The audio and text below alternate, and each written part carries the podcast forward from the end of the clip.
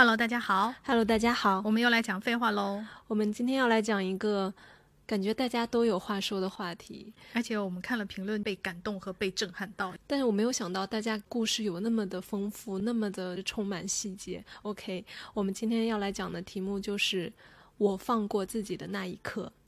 本期节目是由亚洲头皮健康养护专家 Off Relax 赞助的特别节目，算是我们俩都很喜欢的一个牌子，因为我们确实都在用。对，而且还用蛮久了。嗯，Off Relax 就是他们这个名字，Off 是什么意思呢？就是洗净，就是洗下来 off 的那个 off，然后洗去头皮表面脏污，为发肤减负的同时，也让心回归自然，得以自洽而开阔，让每一次浴发。洗头发都成为一次回归自我的 relax 时光。那在本期节目结尾，品牌还为大家准备了特别福利，具体是什么呢？我们就先不说，之后再展开。然后我们先来讨论一下我们这期节目的内容。本期节目我是作为一个学习者来的，因为本人就是无法放过自己的意愿，而且是很用佛教用语，就是很着相了，就是我是特别容易执着一件纠纠结一件事情，然后很拧巴，然后无法放过自己，因为我本身就是这样一个人，所以呢，这次我完全是抱着一个学习大家是如何放下、如何和解的态度来，因为我的人生虽然。已经过了蛮久，因为我不知道我的总体岁数多少，我也不知道现在过了一半还是没到一半，反正总体就是我已经活了很久，但是我是一个很难放下，或者是说很难释怀的一个人。那么我感觉我的方法哈，就是我个人的方法，就是我采用的是逃避，而不是和解。就是我可以不想这件事，但是一旦我想到这件事，我还是就是如坐针毡，还是很痛苦。辗转难眠，我没有像很多就是评论中的朋友，因为我看到很多评论，我也是在自我学习，想说哦，原来大家可以做到这么好的放过自己，或者是与自己和解，或者是与这件事情和解，我觉得就是很了不起。我本着就是有一种好，我来看看你们是怎么做到的这样的心态来录这一期。我的话，我感觉我跟我评论里面有个朋友特别的像，他那句话特别简单，他说只有小放过，没有大放过。我其实有一点感觉是，可能我们大部分人的人生的生活体验都是这样子的，你有一点点怎么说呢？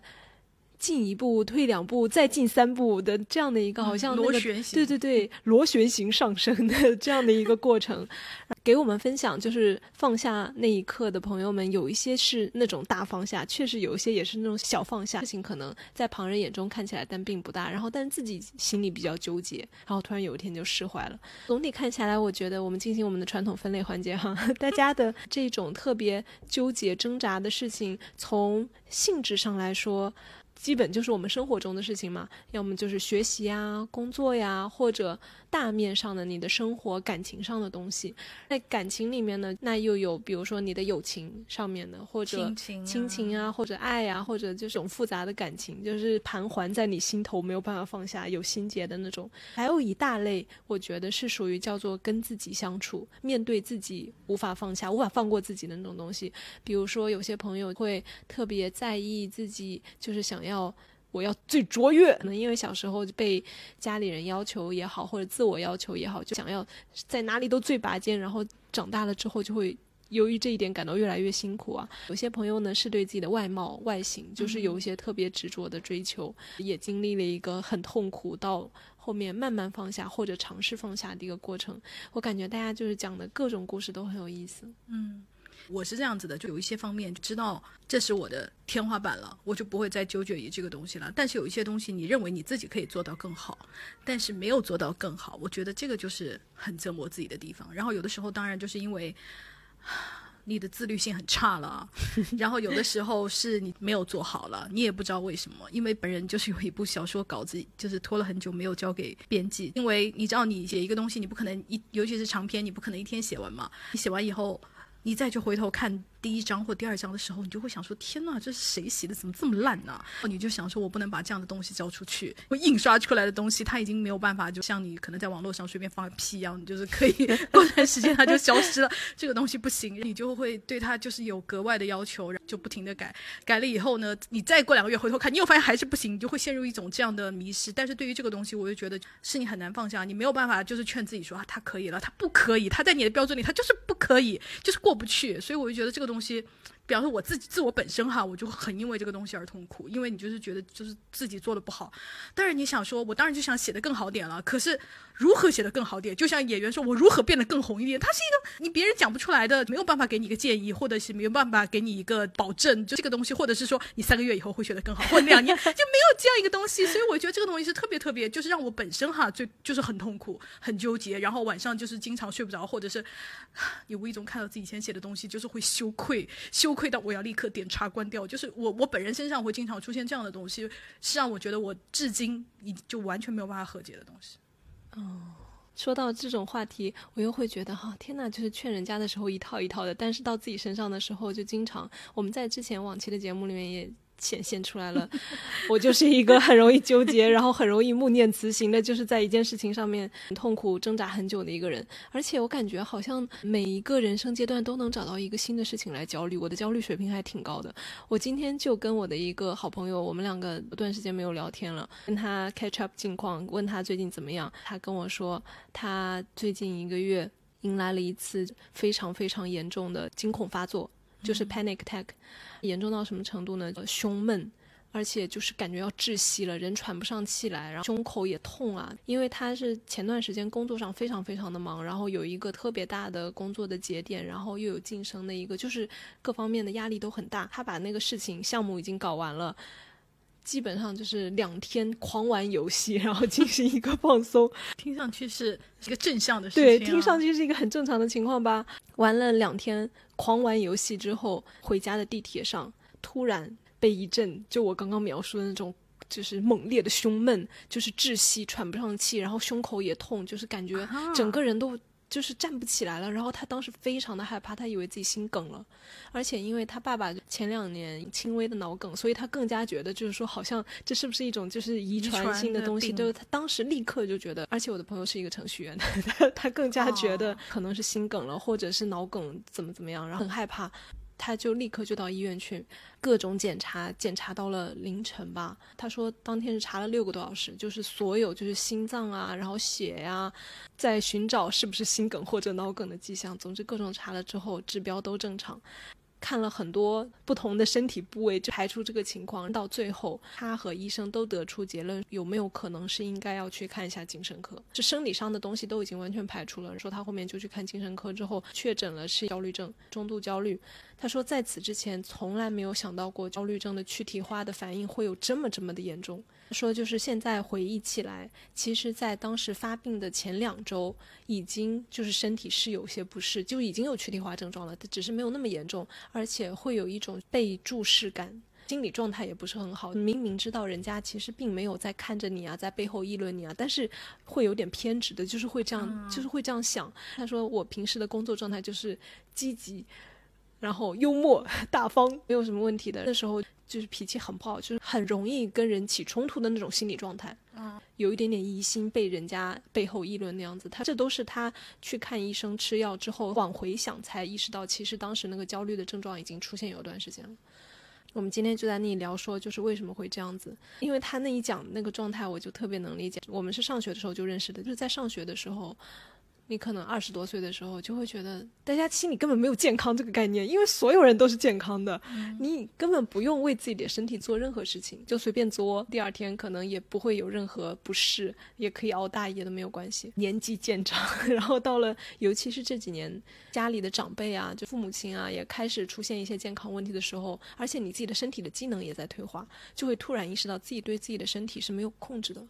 会每一年都会出现一些新问题。他说，其实他焦虑的一部分原因，当然有工作上的，还有一部分就是对自己健康的焦虑，会疑病症。大家知道，就怀疑自己得了病的那种心理状态。他说，就是疑病的这个情况，其实从前几年就已经开始发生了。当然，也跟这几年，我觉得跟新冠疫情给大家造成的就是心理上的一些创伤，我觉得也是有关系的，导致其实。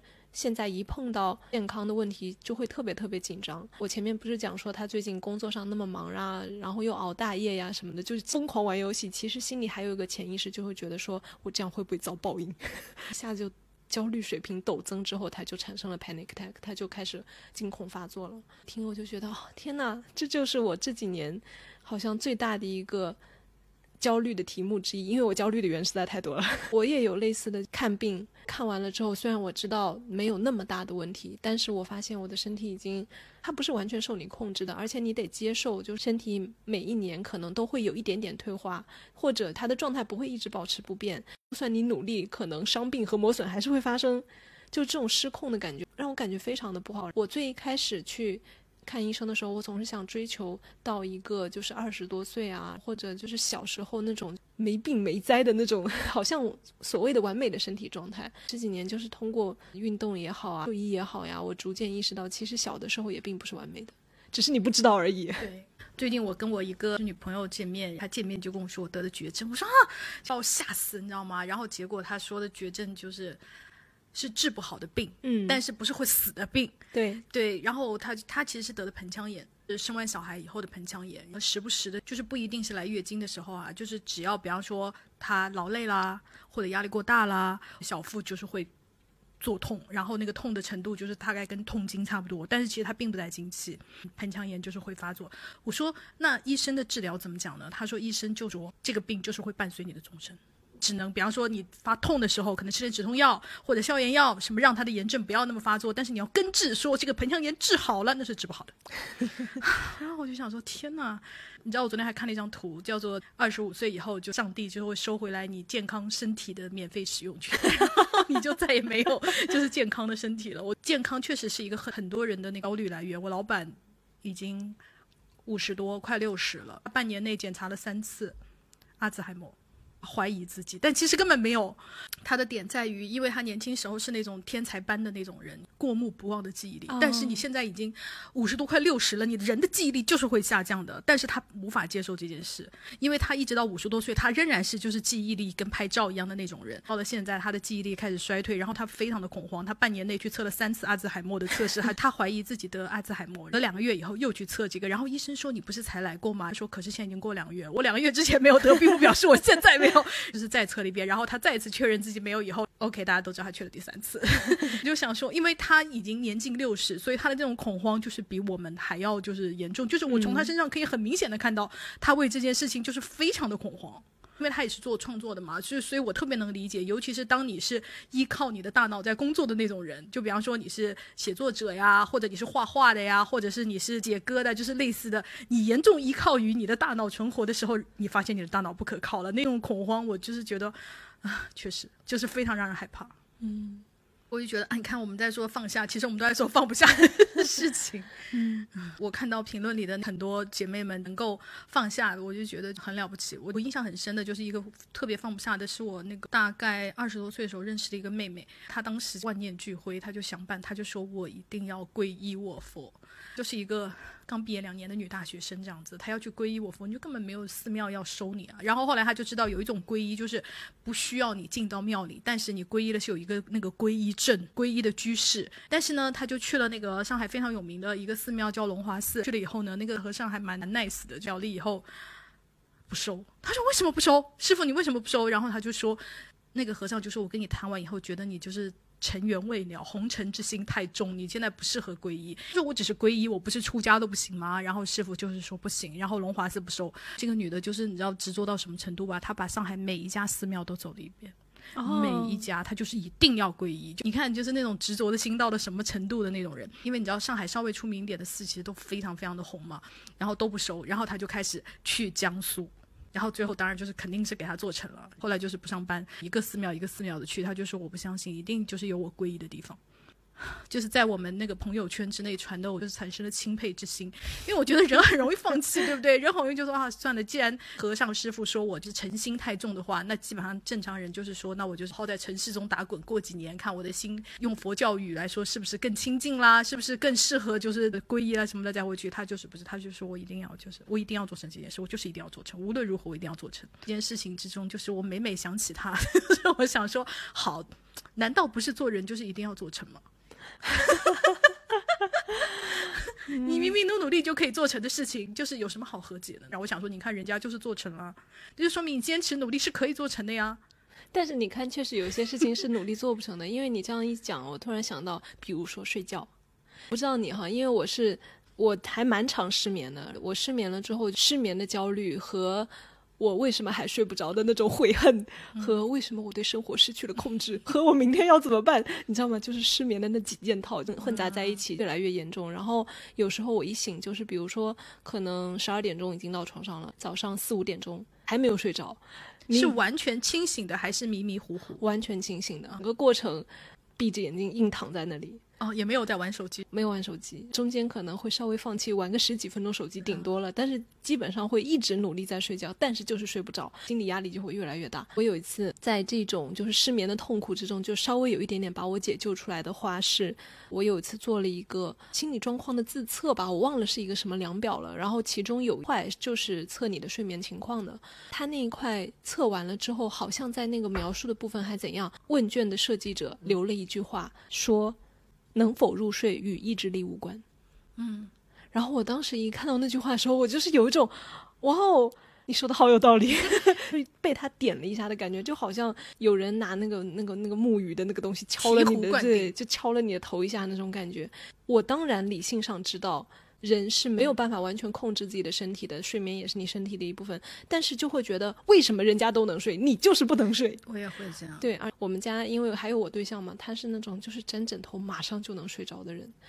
我就是非常的嫉妒，我就看着他在那呼呼大睡，我心中充满了恨和嫉妒和羡慕。然后猫也马上就能睡着，就是家里这么多动物，只有我一个是想睡睡不着的。就想到那个话，入睡和意志力无关，你没有办法。就好像我们中学的时候物理老师教的，就是你没有办法通过把自己的头发把自己原地拔起。嗯，世界上就是存在这样的事情。但是这件事，因为我我的痛苦不是在于失眠，而是我的生物钟在一直往后推。大家不都说正常人的生物钟其实是二十五到二十八个小时吗？其实每个人的生物钟都会往后推嘛。我也知道这个原理，但是问题上班时间没有往后推啊。对吧？所以这件事情就是还是让我痛苦啊！就是我能安慰自己说，好，我今天比昨天确实晚，又晚睡了一个小时，而且不是我不睡，是我躺在床上没有睡着，我没有不努力。就是比方说啊，你还在玩手机，你还在看电视，就是你有这些责怪自己的东西是没有。我确实躺在床上，但是你就是睡不着，你的生物钟就是二十五或者二十八个小时，你就比别人晚。可是第二天还是八点上班呢，没有人就是因为我们的生物钟。晚一个小时啊，有人给你补偿啊，那种恨就是让我更加无法睡。我就会想说，好，你们科学家说这些有什么用呢？你去跟老板讲啊，你让他每个人上班时间往后推三个小时，没有人这样干啊，所以这个后果还是由我们本人来负担呢。你说这个愤恨就让我如何睡着？我就更睡不着。所以我有时候看到那种他确实是在安慰你，给你减轻的话，但是他就会让我怒火更高了，你知道吗？我就想到我评论里面有个朋友，他也是讲他睡觉的问题的。他大概意思呢，就是说就失眠啊，或者就晚上就是睡不着，很痛苦。这时候他就会想，好，那我就不睡了，我就起来做饭，或者我有我就起来干我自己想干的任何一件事情。明天上班就请假，扣钱就扣钱，第二天就是在家里面就休息吧。嗯，就是不强迫自己。有一个别的朋友，我印象里面，然后就留言说：“天呐，我也好想这样做。”就是我觉得你这样做很不错。但是请假那一天在家里面是什么也不干的，就只是待在那里而已，感觉好像哦什么也不做。这位朋友回复了一句话，他说：“什么也不干才是真正的休息。”然后我就想，哦，好，非常好。我觉得是有一些工作可以这样，但是你像有的我们的开会就是不可以这样子。嗯，比方说今天开会不去，那今天所有的内容你就是像上课塌了课一样，你知道吗？你还是得补回来。嗯，那比方说第二天，如果比方说我们连开三天会，你中间一天不去，那等于第三天的会你可能已经很多听不懂了，因为昨天的会，比方说已经改了什么东西，这个第三天的会是跟着昨天改的，你就已经听不懂了。有些会对你来说你就是不可以请假，所以我就想说。可以请假的，可能还算是就是比较容易逃离的一种 状况。我相信有很多朋友肯定跟我一样是无法请假的那种情况啊！不要怪我们这种没有办法放下的人，而且会越想越气的人啊！我觉得还有一点就是我们刚刚说的，就是跟我们从小接受的教育就嗯就是要坚持。对。任何的主流的价值就告诉你不要轻易放弃，对吧？我们小时候学的课文哪一篇不是叫你不要放弃？哪一篇是叫你放过自己？没有吧？现在大了，突然让我们放过自己了，我就觉得哈，那你以前是在干嘛？是在骗人吗？是在就欺负我们不懂事，就是唬我们吗？现在大了，知道我们要死不活了，现在来说可以放弃，那我之前努力到底是为了啥呢？你就是又会因为这个产生新的怨气，嗯。你说到这个，我就想到昨天，反正看到一个余华的采访的片段，大概就是提问的人说啊，现在年轻人好像说是躺平啊，还是说去就是拜佛了，还怎么怎么样的，是不是应该批评？大概问了这样的一个问题，然后余华就说。哦，我觉得求神拜佛也并不是完全的躺平放弃之类的，他大概表达这意思。为什么呢？因为你还想去就是拜佛，想去算命，说明你还是希望你人生中发生一点好的事情，就是有希望的，比你什么都不要了还是要强一点。他 说也不想硬要逼现在的年轻人，就是你一定要怎么怎么样。他说，因为。你现在所处的时代跟我们年轻的时候已经不一样了呀。我们年轻的时候是就是认真工作啊，或者你正常生活，你就能得到一些什么的。因为处在整个时代或也好，或者经济也好是上行的时候嘛。他说现在就是不一样了，大家都很辛苦。但是你如果说你只要辛勤劳动，你只要怎么怎么样，你一定会得到什么什么，那就是在骗人了。对，他是反正他整体就表达了这样的一个意思。点开评论区，然后大家就说：“天哪，您真的很真诚。”是因为我们有时候经常看那些专家讲的那些就是非常不接地气的话呀，什么就是啊，当你经济困难的时候，你就把你的一套房子卖了，就是会讲一些让人火冒三丈的话。前几天不是发那个视频吗？大家都看，就现在小孩子就是有多辛苦，爸爸妈妈总会告诉你什么吃得苦中苦，方为人上人。他就是你知道吗？他就是诈骗的小孩，认为。吃了苦中苦就必定成为人上人，但其实它不是一个就必要的，就是它你不一定会达到后果的。有的百分之九十的孩子都是只吃了苦中苦，成为人上人。但是小时候你听了这种话，你是不是觉得吃了苦中苦他就能成为人上人，对吧？但是你生活，比方说你今年你二十八岁，你三十八岁，你四十八岁，你就会发现这句话就是屁话。很多人吃了苦中苦，甚至吃了苦中苦中苦中苦，他还是个可怜人。你吃了那么大苦，你根本得不到回报的时候，那年轻人除了躺平，那没别的事情可以干了。你还要怎么样？那还要再？吃更多苦吗？那不就是自虐了吗？有时候讲这个话的人，他可能本人也是相信的，只是大家没有意识到，任何一个常识，它都是一个时代的常识。一个时代如果它过去了的话，那个常识可能就就不作数了。嗯，还有一点就是，天哪，又要讲到我们整个社会的整体状况，就当社会没有托底的时候。或者你的整个社会安全网它特别稀疏，然后人特别容易从那个网那个孔里面掉下去的时候，就是很没安全感，很没安全感的这种不安感，它就是代际传递的。因为每一代人都知道我们很不安全，很不安全。那你能靠什么呢？你靠不了任何其他东西，你只能靠你自己。对，然后就会把这种焦虑和这种不安，这种你必须逼迫你自己变得更快、更高、更强的这种口号传递到小孩身上。不管你长大以后你所处的环境是安全还是不安全，这种心理烙印确实存在在我们很多人身上。我自己的朋友也好，包括我自己也有哈。然后我评论区里面的很多朋友也讲，称之为算是一种尖子生综合症嘛。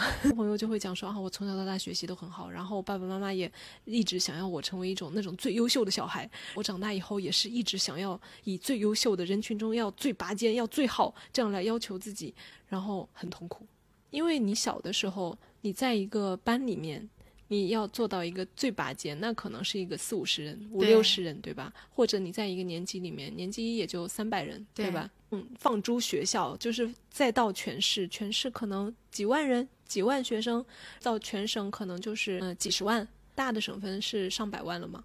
在你作为的学生生涯里面，这个考试的这个。跟你一起比的人，这个规模是有数的。但是你越来越长大的时候，这个东西它变得没有办法衡量了，无边无际了。你一旦变成成年人，你到了就社会上去之后，如果你还一直坚持，就说我一定要成为最好的那个，那什么是最好呀？你是想说，嗯，你的单位、你的公司就是你的班级吗？还是说你的你的行业是你的班级？我要当全班第一，这个班到底有多大呀？我有问过一个人，就是这个问题，他说。最好就是你的各方面条件在全中国的人口可以排到前百分之一，就是他的给自己的定义的要求是这样，不管是收入啊，单位，比方说中国五百强啊，或者是世界五百强啊，就是各方面的起来，你要做到全中国人口的前百分之一至少。然后我就想说，哇，我意识到了这个是尖子生对自己的，因为我一开始也是不明白到底好在哪里好。如果能够。毫无悔意的贯彻自己的，然后又很 enjoy 这件事情，那我们也没话说。就是这毕竟是你人生的自我选择。但是，比如说给我们留言的很多朋友里面，他其实他在执行这样的事情的时候，他又并不快乐，就是他感到了这是一种强迫性的自我要求，内心里面有一个被植入的程序一样的，就是在要求你，就是你要是不怎么怎么样，你就不配，你就你就不好，你就不够格。因为这种有点就是优绩主义，还有一种是不是跟成绩啊或者那种东西挂钩的，而是跟角色挂钩的。我我自己的一个观察，尤其是嗯我的女性朋友身上会特别的明显，可能是因为嗯，家里的教育也有关系吧。什么叫角色呢？就是你在家要做父母的好女儿，你在你自己的，就是比如说你要是结婚有小孩，或者你不结婚，你有自己的伴侣，你在你伴侣身边，你要做那个最好的女朋友或者最好的老婆，你要。如果生小孩就贤妻良母，就所谓的贤妻良母哈。然后你在单位，你在公司，你要成为那个最好的领导、最好的同事，什么什么的，就是它是一个社会角色这样的一个东西来规定自己的行为的，想要每一处都做到最好。然后比如说在家里面，我做饭要做的最好，装修的时候要成为小红书热帖的 那种，就类似于这样的那种东西。就是他在每一个细分领域，他都能找到那个社会身份。那个社会身份里面进行一个比较，或者比如说要生小孩了呀，就要成为时尚辣妈这样的一个东西。我就有朋友是这样子的，就是在每一个方面都对自己有这样的自我要求，其中让他最痛苦的就是做好女儿这件事情，因为做好女儿是一个非常综合的要求。因为做好女儿，她可能就兼兼了其他很多那个，比方说你还得兼做最好的好儿媳，你在妈妈眼中才能返回来是妈妈的好女儿。她讲过一个细节，我印象特别深，因为她妈妈是一个美女，她就很希望自己的小孩也是一个气质拔群、丽大方、怎么怎么样的一个美女。朋友其实她已经是个美女了，但是据她自己说，她跟她妈完全不是一个 level 的。就是在这件事情上呢，他就是一直压力很大。他小的时候，他妈妈就会让他不要吃太多。你甚至还在青春期、你在发育的时候，哎，就说你不要吃太多，吃太胖了很难瘦下来，怎么怎么，就导致他一直对自己的体重啊特别的焦虑，然后一直觉得自己身材不好啊，嗯，不漂亮啊。长大了之后。她自己也就是运动健身，她就是那种现在就是那种肌肉女王，你知道吗？就不只是健康，简直浑身都是肌肉的那种女生，整个形体已经非常好了。然后她跟我讲了一件事情，我难以忘怀，就是有一次她跟她妈妈约在商场见面，跟人相向而行，然后她妈看到她远远走过来，看到她第一句话就说：“你走路为什么八字脚走没有走成一条直线？”就是她那时候是形体上基本上是成年以后就是最好的时候。但是现在也很好哈，就是他那时候就是经过系统的训练，身上就身材已经非常好了。以前的话，妈妈就会说你身材不够好，然后这时候不再说身材不好了，再说你为什么走路姿势不好看。然后他那时候就特别崩溃，他就说：“天哪，我到底要怎么样，妈妈才会满意？”天呐，快去看《老友记》，《老友记》莫妮卡的妈妈就是跟她一直是这样的，就是她初中时候是个胖妞，然后到了现在长大了，已经是个瘦到胸前肋骨都可以看得到的那种。肌肉很美的大美女了，妈看了她半天，她剧情给你的感觉就是妈妈已经实在找不到你外貌上的缺点了，然后说一句耳环很丑。这位朋友可以去看一下《老友记》里他妈和他的那个母女关系，跟他就是非常像。嗯。像我的这个朋友，就我跟他在这个问题上，我们就聊过很多。然后你要说他彻底放下了吗？也没有，但是他可能就是会比小时候要稍微好一些，以及就是通过自己运动健身这件事情，对自己的身体就是有了自信，有了更好的把握。但这件事情的根子上，依然是在就是想要做一个。妈妈心中的就是完美女儿的这件事情，然后我就一直跟她说，嗯，可是你妈的很多观念她并不是正确的，她并不是健康的。她就说，可是我又很爱我妈，嗯，我觉得这是在这种问题里面最痛苦的那一面。就可能你的，嗯，妈妈也好，或者你的就是亲人也好，他确实给你带来很多痛苦，造成你很多时候就无法放过自己，很想改变自己的那种。产生了一种执拗的东西，让你很痛苦。但是同时，你没有办法轻易的割舍掉。为什么？因为你又爱他们，他们又爱你，你又知道他们是爱你的。对我看那个国外有一本《Gaslight》的煤气灯效应里面的，他有一段就是专门讲就是亲子之间的。嗯，他说有很多人就是陷入了这种 Gaslight 的情景，他本人并不是不知道，他是知道的，但是就是他没有办法脱离，是因为他没有办法否认妈妈爱你。你否认这点，你可能就要牵扯到哦，他之前讲的那些是不是都是不爱我？但是你又没有办法否认你妈是爱你的。这种过程中，就是那个受害人啊，陷入这种情景中，他只能做到更好，不停的往。往上攀登来得到爸妈的肯定，然后说这个是最难以就是自拔的一种被 gaslight 的那种情形。对，因为你没有办法完全的分割。像你在旁人眼中，比如说在我眼中看来，我觉得这件事情非常的明确：你爱妈妈，妈妈也爱你，和你妈说的一切都是对的，这两件事情就是完全没有关系。嗯，对吧？就是把这两件事情剥离的话。可能就会好一点，但是可能作为当事人来说，要把这件事情做一个切割，因为有些朋友确实可以切割，有些朋友就是做不到。嗯，而且我觉得还有一点就是，如果你妈妈是那种她对你就是要求很高的那种妈妈，就比方说，说你妈说，哎呀，你今天穿的裙子很丑，你并不相信你妈的审美判定，你可能就把这件事情打哈哈就过去了。如果你妈不再提，好，那你们可以做到。但是如果你妈不停的提说，你为什么会选这条裙子呢？你有没有想过，其实你的那个上身很胖，你穿一字裙会显得你肩很壮，真的很丑。如果你妈在吃饭时候不停的这样讲，你可能就会陷入一种，好，我以后不要穿了，因为很烦，对吧？你可能就会做出这种妥协，因为你不可能做到我再也不见我妈妈。对吧？你可能就会做出一种妥协，那你就是妥协的第一步。第二步你就想说，好，那我为了让他看顺眼，我就要穿什么什么样的裙子，你就会不由自主的走到那条路。所以你要摆脱那个，我对方的家长是个什么样的人，就是他很重要，他他太容易影响你了。所以我们就说，为什么放过自己那么难？其实问题有时候还不完全在自己身上，就是跟你所处的环境啊，跟你身边的那个人呐，你们的这段关系啊，又是特别特别有关的。嗯，所以当有些朋友在评论区里面说，唉。我不行，我放不过我自己，我来学习一下。我看到那种评论的时候，我也特别能理解。嗯，我就是来学习，因为这 就确实不是那么容易做到。嗯，像这个朋友，他讲的是工作方面的。他说做 TOB 销售时，一直都是销冠，无论多难啃的客户，我都要拿下。久而久之，公司就总是给我最难的项目、最难的市场。有次我觉得太累了，在会上说我不能百分百完成，我们总裁很生气，拍了桌子说我态度不好。会议散后，我回到位置上，想我天天给公司拉单子、拉项目，偶尔一次完不成，不正常吗？越想越气，我就跑过去把总裁办公室的门给砸了。我砸门后扬长而去，心想爱咋咋的。但是这之后没有任何人追究我责任，我躺了一个月没去公司，反而给我工资。HRD 一直劝我回去，那一刻我突然放下了当销冠的执念，放下了砸总裁门、不尊重领导的负罪感，我整个人很轻松。从那开始，在职场谁让我不爽，我怼谁；谁给我分配不合理的市场，我撕谁。反而工作的很自在，很爽。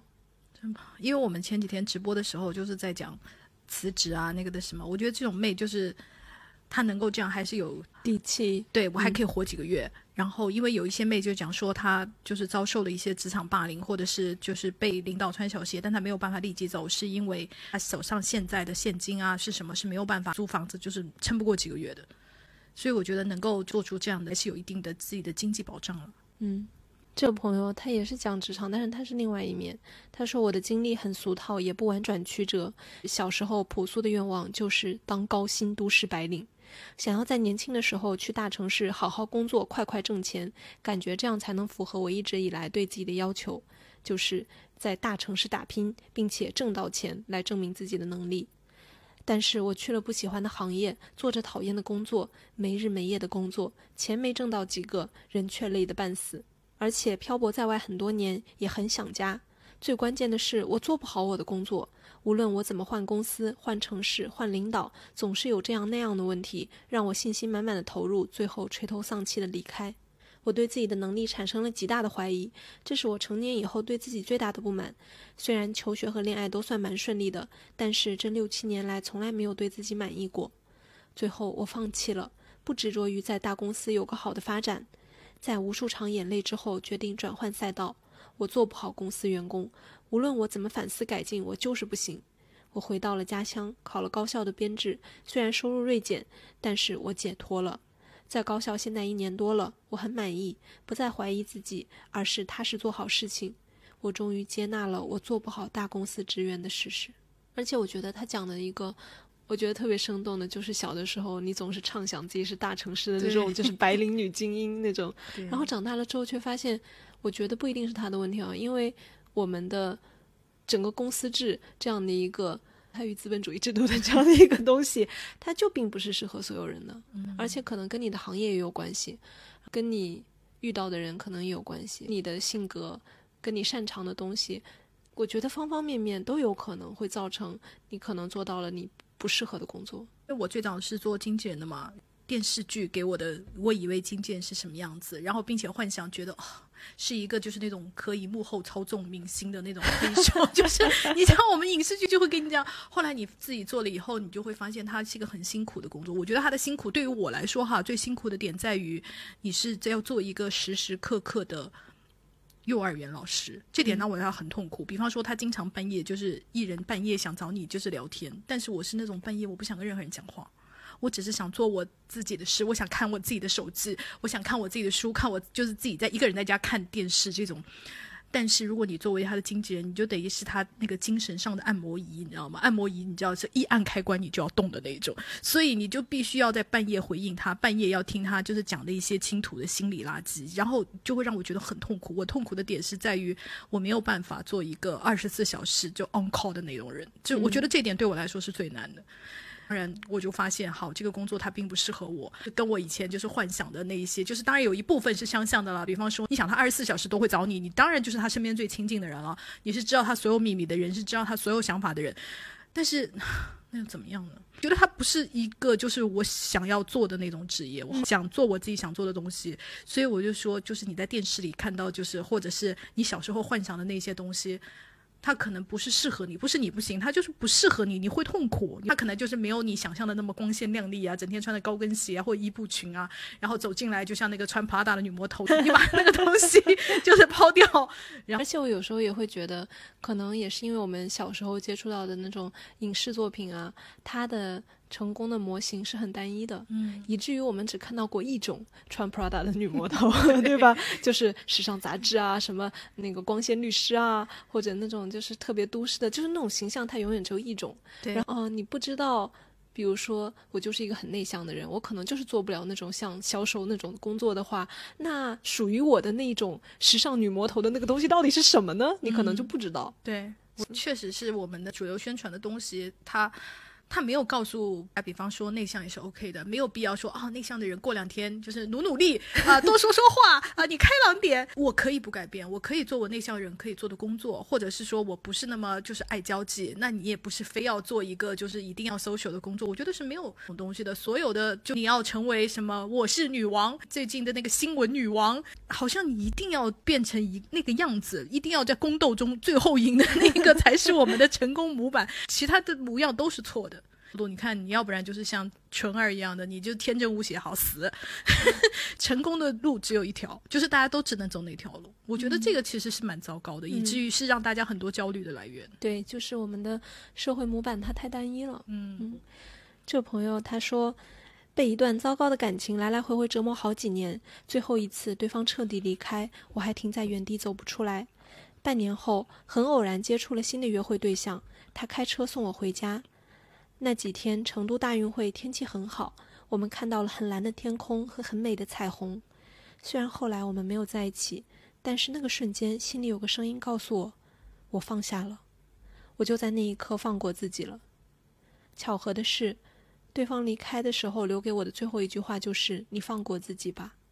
有时候，适当的放手对自己是一种仁慈。然后我就觉得他描述那个很有画面，就是看到了很蓝的天，看到了很美的彩虹，然后突然心里就一松，真不错。嗯，这个朋友说，我家小猫雷打不动，在地上拉屎 两年，哎呀，各种办法都试过，排除了科学的因素，又开始恐吓、饿肚子都不管用，最后一次我把它关在铁笼里，它憋了一天后咬坏了笼子。那么硬的铁丝扭断钻出来，我忽然就决定放过他，也放过自己，有一种东亚父亲被成年后的小孩反抗扇一巴掌的无力和服输感。现在就是随便拉吧，小猫。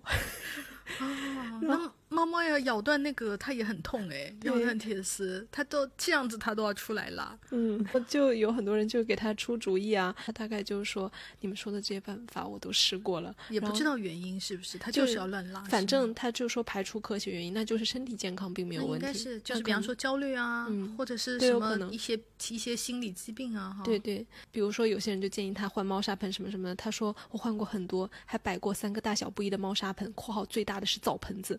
换深浅什么什么的都没有用，他就是单纯的没素质。那真的是没有办法。我就他讲的这个，我就想到了，因为我的小猫就之前在节目里面也讲过，就是小豹带它去治病，然后它生病期间，因为它心情就很不好，然后身体也不舒服，它就会乱尿乱拉。家里没有一床好被子，然后地上也你可能就会踩到尿啊，踩到屎啊，家里就是一塌糊涂。我就是天天都很崩溃。现在就是有时候偶尔就妹妹她心理压力有点大，她有时候就会拉到地上。我现在就是真的内心毫无波动，我早就放过我自己了。妹妹现在好点吗？友好一些，给他提供了更多的敞篷的猫砂盆之后友好一些，但是偶尔很偶尔还是会有一下。但是我就是内心真的，我甚至不会有任何一丝惊讶，那之后平静的闻一下，今天的气味是正常的吗？然后如果不正常，我就好，我把所有的就是清洁的各种类型的纸巾、湿纸巾、干纸巾，就除味的什么什么都拿过去，来我慢慢的清理，拿个小板凳保护我的腰，就是我已经特别特别的娴熟，我就感觉。我好像已经把它当成了一种天气现象，就是今天就是打雷了，下雨了。嗯嗯，我经常也是遇到，就是比方说小猫有一些什么给你造成麻烦的行为，我就会说。你凭什么只享受它可爱，给你带来快乐的一面？那你就是要给它拔屎拔尿啊！别人比方说，等到它年纪大了要生病啊，那些都是你应该承受的，因为它给你带来的快乐，你难道不应该承受一些这些吗？我每次都是以一种这样的心态去应对小猫。比方说，猫毛又飘到你的饭里了，你知道我的羽绒垫被我们嘿嘿睡出了一个坑啊，什么？我就觉得太正常了。嗯。我觉得这个妹妹讲的有一个东西，我觉得很不错，也是哇，我就觉得她说的好好。这个评论我看了好几遍。她说我一直以来的行为模式就是没有办法做到直接对自己好。她说如果我想喝一杯奶茶，我就会买一杯奶茶给别人，希望对方能够 get 到我想要你给我买一杯的那种心。哦，她说我今年唯一想要的就是一件宽松的 T 恤，我给恋人买了很多 T。但唯独就是缺我自己那个真正想要的那一件，肯定就是他的恋人没有给他买了。他说我八月分手了以后，私信买了十几件 T 恤，我终于可以放过我自己。我觉得他这写的真的很好，因为他就是一个非常非常典型的心理，就是很准。我希望你能懂我的需求。我感觉他这种就是拐着弯来对希望得到某种好的这种特别特别典型。有些朋友他大概就会说有。你通过付出爱的方式来表达，就是我想要得到这样的一种爱，非常感激，就是能收到这样的评论。就马伊琍有一个在哪个综艺上啊，他就讲说他小时候出去就是跟他爸妈一起去买鞋子，很喜欢一双小红皮鞋，试了以后大概就是没有说买就走了，结果他走了，他爸妈也走了，回去以后他就大发脾气。现在就是长大了以后，他说他感受到他当时的心情，希望他爸妈。能够 get 到他喜欢那双小红皮鞋，然后主动买下来给他。但是他其实当时是不会说。可是他回去以后，因为他爸妈没有 get 到这一点而很痛苦。然后我想说，天呐，这就是咱老中的，就是情感模式。他那时候很小，你想买小红皮鞋，那就是最多十岁左右的那种年纪吧。情感表达就是如此的，就是别扭。然后那个妹妹一样，就是非常希望我们老中的那句敬酒词叫“一切尽在不言中”。我每次敬酒听到别人讲这句话，我就会哈哈大笑。但大家不知道我在笑什么，我就是想说，这真的是一个非常荒谬的一句话，没有什么尽在不言中。你不讲，大家就是不会知道啊。你这么一说，我就感觉很多家长亲子之间也是这样子的。我闺蜜就跟我说，她跟她妈妈这件事情，然后她妈有时候就会跟她讲说，我不说你就不知道啦，对，我不说你就不会去琢磨。你心里一点都不会想，是不是？没有眼力劲儿。对对对对，就说这个闺蜜就很痛苦。她说：“你不说，我当然不知道了。”然后跟妈妈开始讲一些逻辑，就是讲客观上，你不说我就是不知道什么什么。然后他妈就说：“好好好，你厉害，你学历高。”不知道谁是妈了是吧？开始进入到这样，这里面可能又是因为亲子吧之间又还有一种权力的东西在里面，又还有一种就是非常别扭的表达方式在里面。你要说这里面它完全的是一种就是虐待小孩吗？也不是，就是它其实是一种爱的渴望。我希望你来爱我嘛，对吧？我希望你来关心我、爱我。但是他经常以一种就是责难啊，你没有通过我的考验，对啊，对考验啊这样的形式出现。然后有时候想想真的很荒谬的，我就会觉觉得说，比如说我们过生日也好，或者西方结婚的时候，不是会给宾客开一个就是礼物的那个 list 嘛？就是你就不用猜我想要什么，我就开一个单子，你买得起什么你就认领什么，反正送我的都是我想要的。我觉得这样也很好啊，就很直接嘛。不行，这样在咱中国绝对不行。咱中国就是讲究一个心意，心意到了没有？如果你没有买到别人可心的礼物，察言观色不够。做人不够细心，老板也好啊，朋友也好啊，亲人也好，不够关怀，马上上升的高度非常之高。我有时候就会觉得，大家心灵之间的距离，嗯，不让抄近道更遥远。对，这个朋友说，我放弃了做一个老好人。我有一个负面能量爆棚的朋友，我跟他说什么事情，他总是要回复一些他更惨的事，就类似于。我最惨，你们的事儿都不是事儿。他对美好事物的最高评价就是还行。分享什么都要从里面挑出来毛病，并且给出自己的意见和建议。今年十月最后一次见面回来，我缓了两天，实在是太心累，选择放弃拯救他，选择放弃做他的小太阳，放过自己，不再消耗自己了。之后我不再主动联系他了，他有问题再问我，我也会回复，但再不主动分享自己的事情给他。认识五年，之前是同事，还一起出去玩过三四次。是那种远途的旅行，玩的过程中也非常崩溃。但是因为是单身，也也没有别的时间上能合的朋友。本身他也不是坏人，但是负能量太重。其他人评价他也会说眼里没有光，感觉头上有阴霾。有人评论说我也是类似的情况，最近也做了同样的决定，我感到一阵轻松。说是的，我轻松几个月了。刚开始还内疚，怎么主动不跟人家联系？但是时不时他说过的话还是跟乌云一样的跟着我。我不想再这样了。我当然我觉得决定很对了，但是我又常常想说，我最近也是碰到一个这样的朋友，但是他原来不是这样的，他是这几年因为疫情过得很艰难，他就会变成一个这样的人。我常常想说，这样的朋友他可能确实是过得很苦。你知道，本国又没有一些什么看心理医生的习惯啊，也没有走途径，或者是有什么方法能够发泄呀什么的。确实，我觉得有些朋友这样就是非常扫兴啊什么的。但是我最近就是跟我这个朋友见面的时候，我发现他变成这样的人的时候，我其实蛮震惊的，因为他原来完全不是一个，他原来就是那种小太阳，现在变成一个任何事情会冷嘲热讽啊，就是这样的。我能感觉到的，疫情这几年就是过得非常的痛苦，是环境把他逼成这样，这就远离他的话，我就心里会更加愧疚。嗯，所以我又觉得这就是一个，是一个我们个人没有办法解决的问题。嗯，有朋友说，高中一见钟情的学姐。我遇到他才知道自己是双，我主动型极特殊化的对他，他生日不收礼物我就写诗，但他铁直，我没有敢真捅破窗户纸。后来他出国留学，我高三自顾不暇，熬到头却发现一切好像都变了，我无措挣扎不想放弃，最后直接出国找他，他却说忙没时间见。那一刻我放弃自己了，心说他已经不是原来喜欢的那个他了。果然，我就不内耗了。现在只有对当初美好回忆的怀念，对他本人已经没有执念，眼不见心不烦，直接屏蔽他的朋友圈了，就是放下了这样的一段感情。这个朋友他放下的是友情。他说：“我跟曾经的好朋友为了一件很荒谬的事闹掰了，这段经历成了我人生中很大的一个噩梦。现在我已经放下，就像伤口愈合，留下了一个疤，不会疼了。但看到他，还是会想起当初发生过的事情。”开始真的很受伤，动不动就想到他，一想到他就又气又恨，气自己真心错付，恨他是个白眼狼，抗拒想到他和所有跟他有关的东西。后来我情绪平复了一些，大概是去年冬天重温《高普尼克》，忽然就想明白了，我确实因为他而快乐过。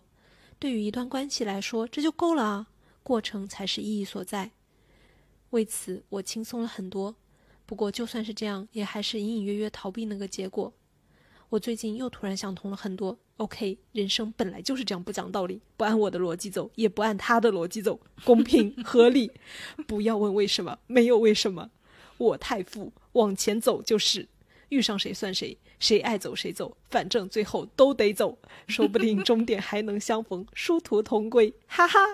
这个朋友讲了一个有点像，他也是讲朋友。他说大学时的室友是我整个大学时期交到最最好的朋友，对我也非常好。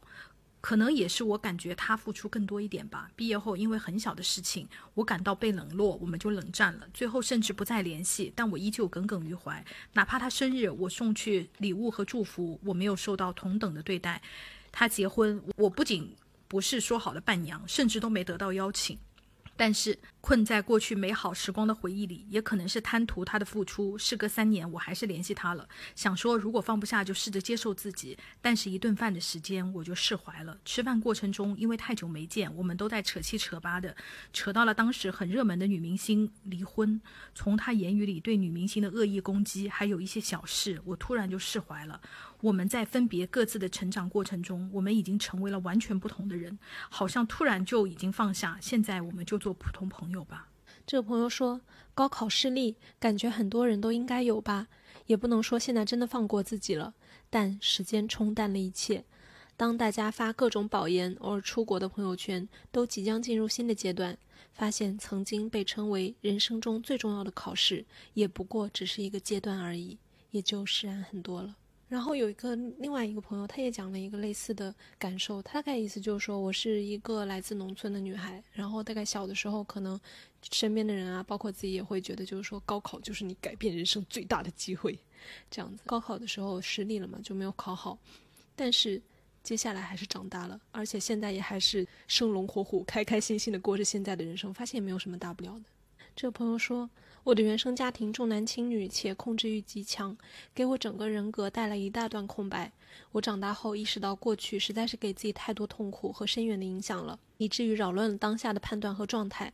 我立刻决定，不可以继续给自己新增痛苦。当然，一个比较重要的前提是有对象和我的朋友帮忙分散我的注意力。这也告诉我，健康的关系和良好的个人状态有多重要。我珍惜现在。那就等于跟原来重男轻女的家庭就是进行了一些切割。嗯，哎，说到重男轻女，这里有一个朋友写的非常非常好，我看了也是有一种啊，连我都被他说服的，就是想说好，可能真的放下了吧。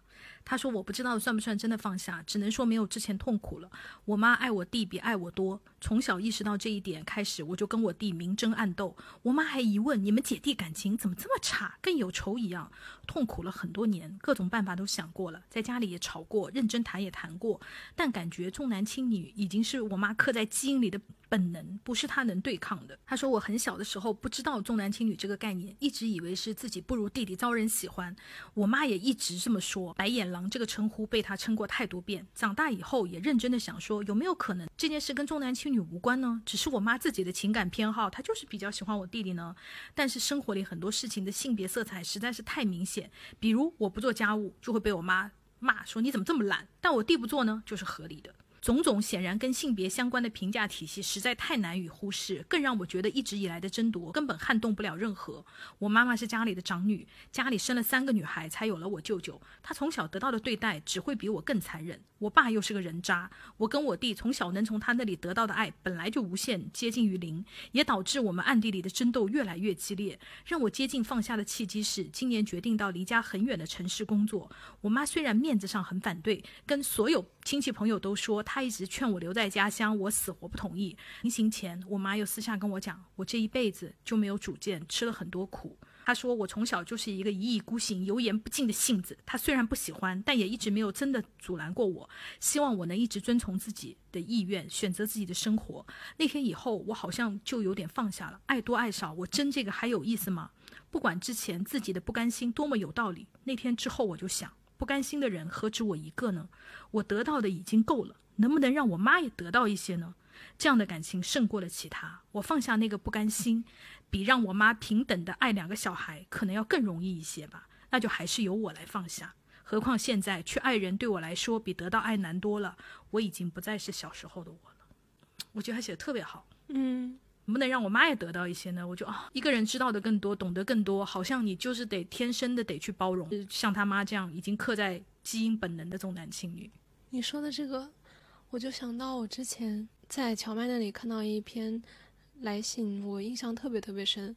那个女生大概就是讲她的整个的成长经历，还有她跟她妈妈之间的，不是那种特别和睦。她到了长大了之后，就也像你刚刚讲的这个女生一样，对于妈妈有了另外一种视角的那种理解，对于他们自己所处的时代，他们年轻的时候就有了自己的思考。有一句话我印象特别深。他说：“我每天都会给妈妈发消息，每两天都有打电话。女性之间的共情是超乎身份本身的。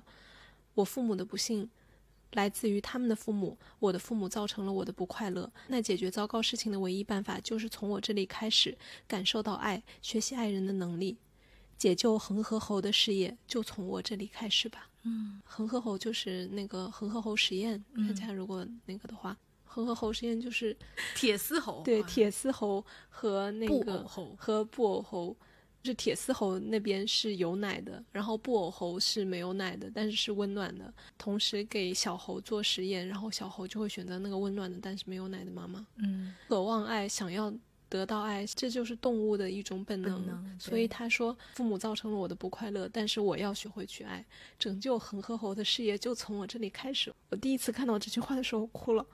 我觉得非常了不起，我觉得很伟大，这是已经是就是从苦难中得到了爱的升华，已经是一种大爱了。这朋友这句话特别简单，但是我印象很深。他说：“就是我决定不再把对方定义为坏人的那一刻。”嗯，我觉得就是朴素有力。确实，这句话有特别放下的感觉，就是我不再不再以简单的黑或白、好和坏来判断这件事。当你理解了它，嗯，可能就是没有那么恨他了。嗯，然后你也放下了朋友他说的是没有放下的事。他说最后一次见妈妈，我改了见面时间，他车祸去世。这七年里，我经常想死。研究生毕业那一天，听五月天演唱会，《你不是真正的快乐》。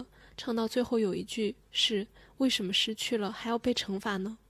那一刻哭到断气，短暂的放过自己。可是之后罪孽是否可以卸下，我还是不知道。然后就有人安慰他说：“其实你不应该惩罚你自己，你妈妈也不会想要你就是一直背负着这样的一个重担，希望你能慢慢一点点卸下。”他说：“谢谢，我会试着一点点放下罪恶感。”这个朋友跟他的是类似，他说：“爸爸尿毒症透析了一年多就走了。”我一直觉得是不是哪里的治疗没有及时跟进，没有提前发现心衰的问题。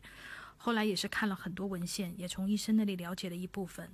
唉，慢慢释怀吧。高血压、糖尿病这种是会影响全身脏器的慢性病，请大家一定一定一定要重视。这种东西确实很难释怀。本人也就是经常在，如果我能做点什么，是不是可以让我爸活得更久一点，以及放过我自己，就是反复横跳。嗯。这朋友说，和十多年的闺蜜分开了，最近一年约她总是不出来，微信上也不再讲话。终于我问她是有什么误会吗？她回我很长的消息说，我们已经在人生不同的阶段了，但我接受不了。最近我亲妹妹有天问我说，你还和叉叉姐姐有联系吗？我拿出了那段对话，妹妹看完竟然哭了，我很讶异。妹妹说。我感觉你们彼此都很真诚，突然我就释然了。哦天哪，我就觉得这个妹妹的视角很好，起码你们彼此真心对待过。我觉得这就是有一种，即使我们分开，我们也是讲了实话。嗯，这朋友说。之前在某一线城市工作一直很拼，晋升管理层后发现收入并没有大幅提升，而且参与公司激励政策制定时，发现一向以和善著称的老板并不希望你拿到，而是想尽办法让你拿不到。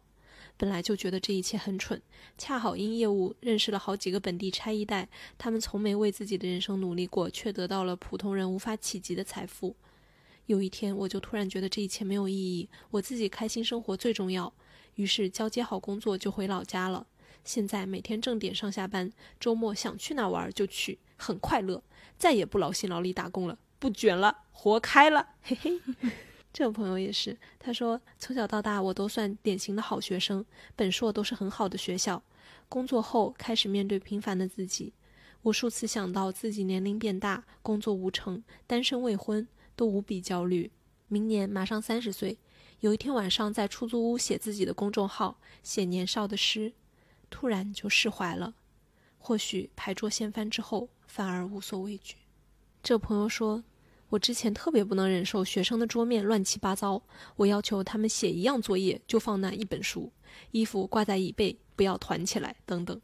如果做不到，我会忍不住帮他一起弄。”我的朋友评价说：“上学最烦这种老师，让我反思。”很多所谓的为他好的责任感，只是领导贩卖的焦虑。我就开始回到了自己的教育理念：只要学生健康快乐就好。嗯，我觉得他讲的这也很有意思。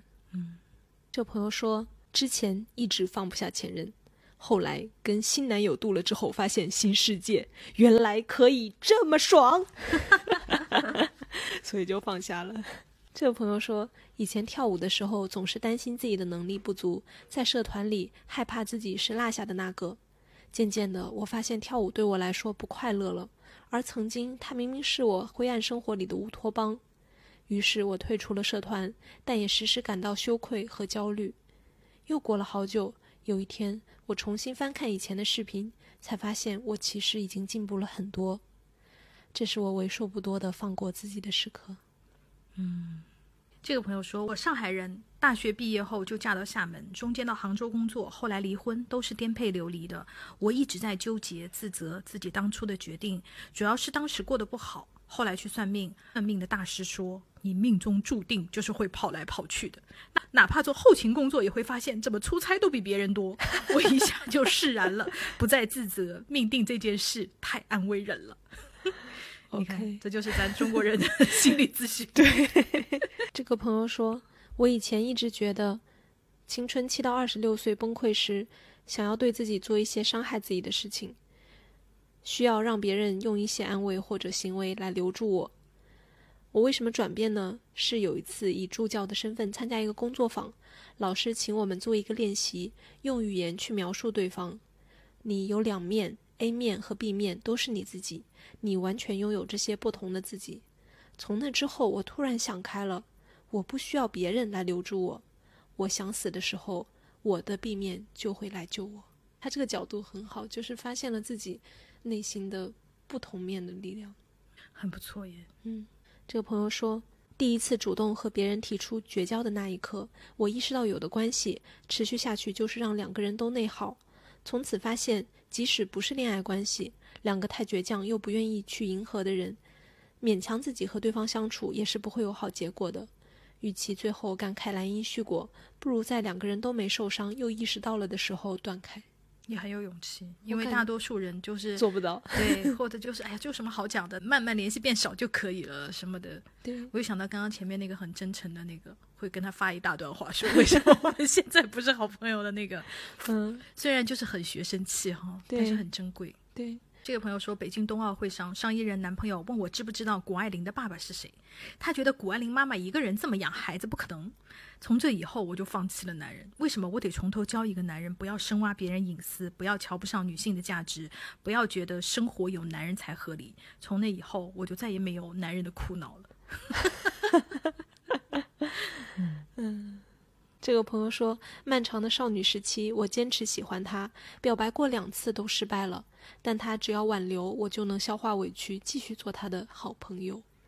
大学暑假，我们一起莫名其妙的走了个约会流程，他骑车载我去球场看他比赛，吃晚饭压马路送我回家，我在摩托后座捏着他衣角，竟然没有心动，只觉得遗憾。那个深陷单恋的女孩子还在这里。会多快乐啊！嗯，我觉得他这个就是小说一般的情节，就是当我终于得到一个好像梦寐以求的约会的时候，我已经发现我不爱你了。这个妹跟他很像。他说：“我觉得放下不是一个瞬间，而是一个过程。在我说暧昧的话他不接茬的时候，在我告白被他温柔但坚定拒绝的时候，在我出国遇到更多新的男生的时候，我知道这是我该 move on 的时候。但是每一次都是失败，我还是心心念念的想着他。我知道我们之间隔着万水千山，他不会像恋人一样喜欢我，我也不会为他回国。但这和我喜欢他不矛盾。”接受自己会持续喜欢一个不可能的人，也是一种和解吧。每次 move on 失败，也会渐渐觉得算了。我在行动上一直遵从理性，在做自己该做的事，所以只是放纵自己，在心里给他留个位置，没什么大不了的。放过自己吧。长恨人心不如水，还有另一种解法，就是恨不能如流水无情。哦，他写好美哦。嗯，而且我觉得。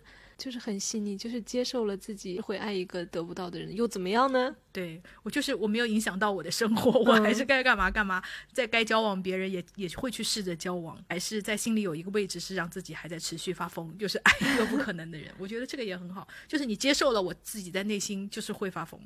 嗯嗯，我觉得总比就是不停的压抑自己，说我怎么这么傻，我怎么还爱他？我觉得比那个可能又要往前走了一步。嗯。这就让我想到，我有一个朋友，他就是各方面想要精益求精，就是追求到最好最好。当然，所有人就会劝他说：“哎呀，你松弛一点啦，relax 一点啊。”然后他就会又会走向另外一种极端，就是我我够松弛了吧？可经过我们一番就是朋友跟他谈论这个问题，一番讨论之后，他最后的接纳自己就是我就是一个很紧张的人，大家就做轻松熊，我就是紧张熊，我做紧张熊很快乐。然后我就说：“是的，轻松熊和紧张熊都有我们熊的精彩人生。”对，我觉得接受自己是个紧绷的人也是一个进步，嗯，对吧？这个朋友说，因为工作太无聊，所以发癫，想寻求一点引号上进的意义。于是我就开始备考审计师，买了书，买了题库，因为实在是太仇恨自己的财务工作，也不喜欢审计，所以学到一半放弃了，也没去考。小时候总觉得缺考和不及格是天塌了一样的事情，长大后才发现原来也没什么大不了，不会被老师拎上讲台，也不会被妈妈骂。就有好几个朋友留言说：“我也是，想考和不想考都源于我想和我不想。”还有另外一个朋友说：“嗯，我的心路历程也是出奇的一致。为什么一定要给自己限定一定要达成什么目标呢？我爱学就学 N 一，考研就去考，不爱学就放一段。”想考就考，不想考就不考，轻松点，人生不用这么紧张。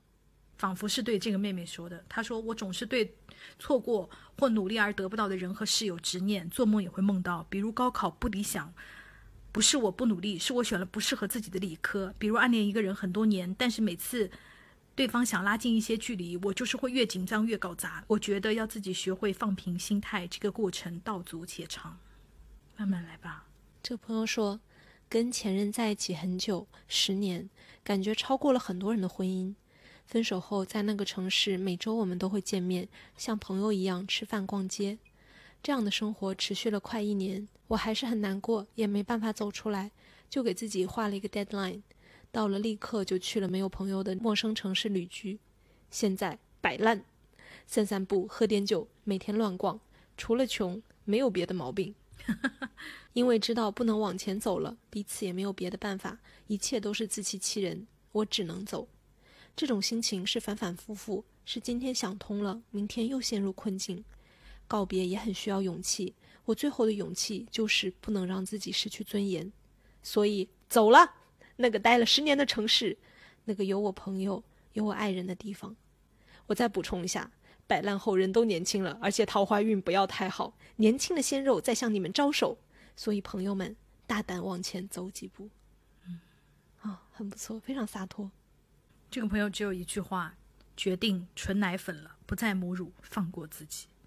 建议这个朋友看一本书，叫做《母乳主义》，它里面就是详细的讲了母乳和奶粉的区别。然后到现在为止，并没有严格的科学实验或者是科学论文证明。母乳就是比纯奶粉强，所以你怎么样选择，就是根据自己的身体情况来就好了，不要有太大压力。这朋友说，以前我特别在乎自己在朋友心中的位置，幼稚又固执的认为我把你放第一，你也必须把我放第一。我发现并非如此的时候就很痛苦，一边自己劝自己，一边更痛苦，就是道理我都懂，可是为什么我们不能是特例呢？这样的一种感觉。好一阵子过后。在一次上厕所时，我突然老中式顿悟了，是真的顿悟，毫无来由的（括号也不是因为拉屎顺畅，我记得是因为尿尿）。我忽然就想通了，一种大彻大悟的感觉。我至今视对方为第一，至今无解。所以真的是放过自己的一刻，重点不是放过自己，而是一刻，就是尿尿的那一刻。嗯，好怪也好妙。然后看了之后就哈哈大笑。你看，就是有时候顿悟发生就是如此的突然，他可能就是你尿尿尿的很顺畅，你就突然悟了。嗯，很就是没有理由哈。对，因为这个朋友也说的也是毫无理由。他我放下自己暗恋的人了，家人给我介绍了比我暗恋对象更优质的男性，纠结了很久，但还是拒绝了。但在拒绝的那一刻，我突然就放下了，感觉那个喜欢了七年的人，好像也就是一个普通的男的。他也没有任何理由，比比方说，也不是说看见相亲那个男的更好啊，因为他也拒绝了，也不是得到了，或者也不是丧气了，就是突然就是觉得，可能就是滤镜就是收回滤镜的免费使用期到了，被收回了，你突然就是看见他就是一个普通男的。对，天哪，我们什么时候能够得到我们这样顿悟的一刻啊？这个朋友说，今天大概因为教育问题，我从小都想考第一，都到博士阶段了。大家都自己专注自己的课题，但我就是很在乎别人做的好不好。别人做的好，我就痛苦不堪，觉得自己完蛋了。但是今天我终于不再这样了。同我同门的组会汇报真的很棒，我甚至不喜欢他，但我真心为他感到高兴，佩服他。这一刻，我发现我真的很快乐。我就有人求问说：“天哪，你是如何达成这样的心态转变？”他说：“因为我已经感受到。”很痛苦这件事儿了，所以时不时就会告诉自己专注自己就好，然后尽量从别人的东西里找到能够帮助自己的东西。虽然对方很好，但他的东西也帮助到了我，那我也有收获。虽然会一定程度上否定自己、攻击自己，但慢慢来，总能做到的。然后还有另外一个朋友，就是也延伸讨论，就是说我们这种心态。可能是因为我们从小接受到的教育就是一直拿自己和别人比，自己的进步没有那么重要，我们要比别人好才算是真正的好。自己的失败固然令我痛苦，但是别人的成功更加让我崩溃。他也回复这个朋友，他说：“因为引号别人做得到，你怎么做不到？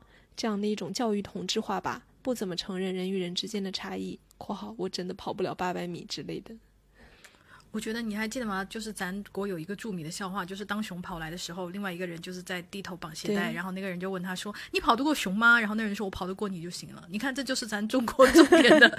大家不是说我们需要每个人考到一百分就每个人有机会，他只取前三名。这个前三名这个东西，你可能你考到了。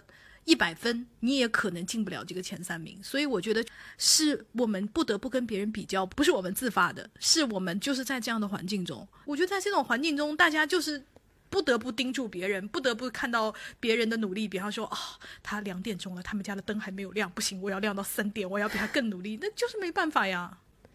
这朋友说，发现对象在一件事上骗了我，没有当面对质。后来有一天，我没忍住，微信问他：“截止到今天，你有没有什么事情瞒着我？”他回复：“没有。”相处的几年中，已经不记得发生过多少次这样的事了。问就是没有，被戳穿再找借口。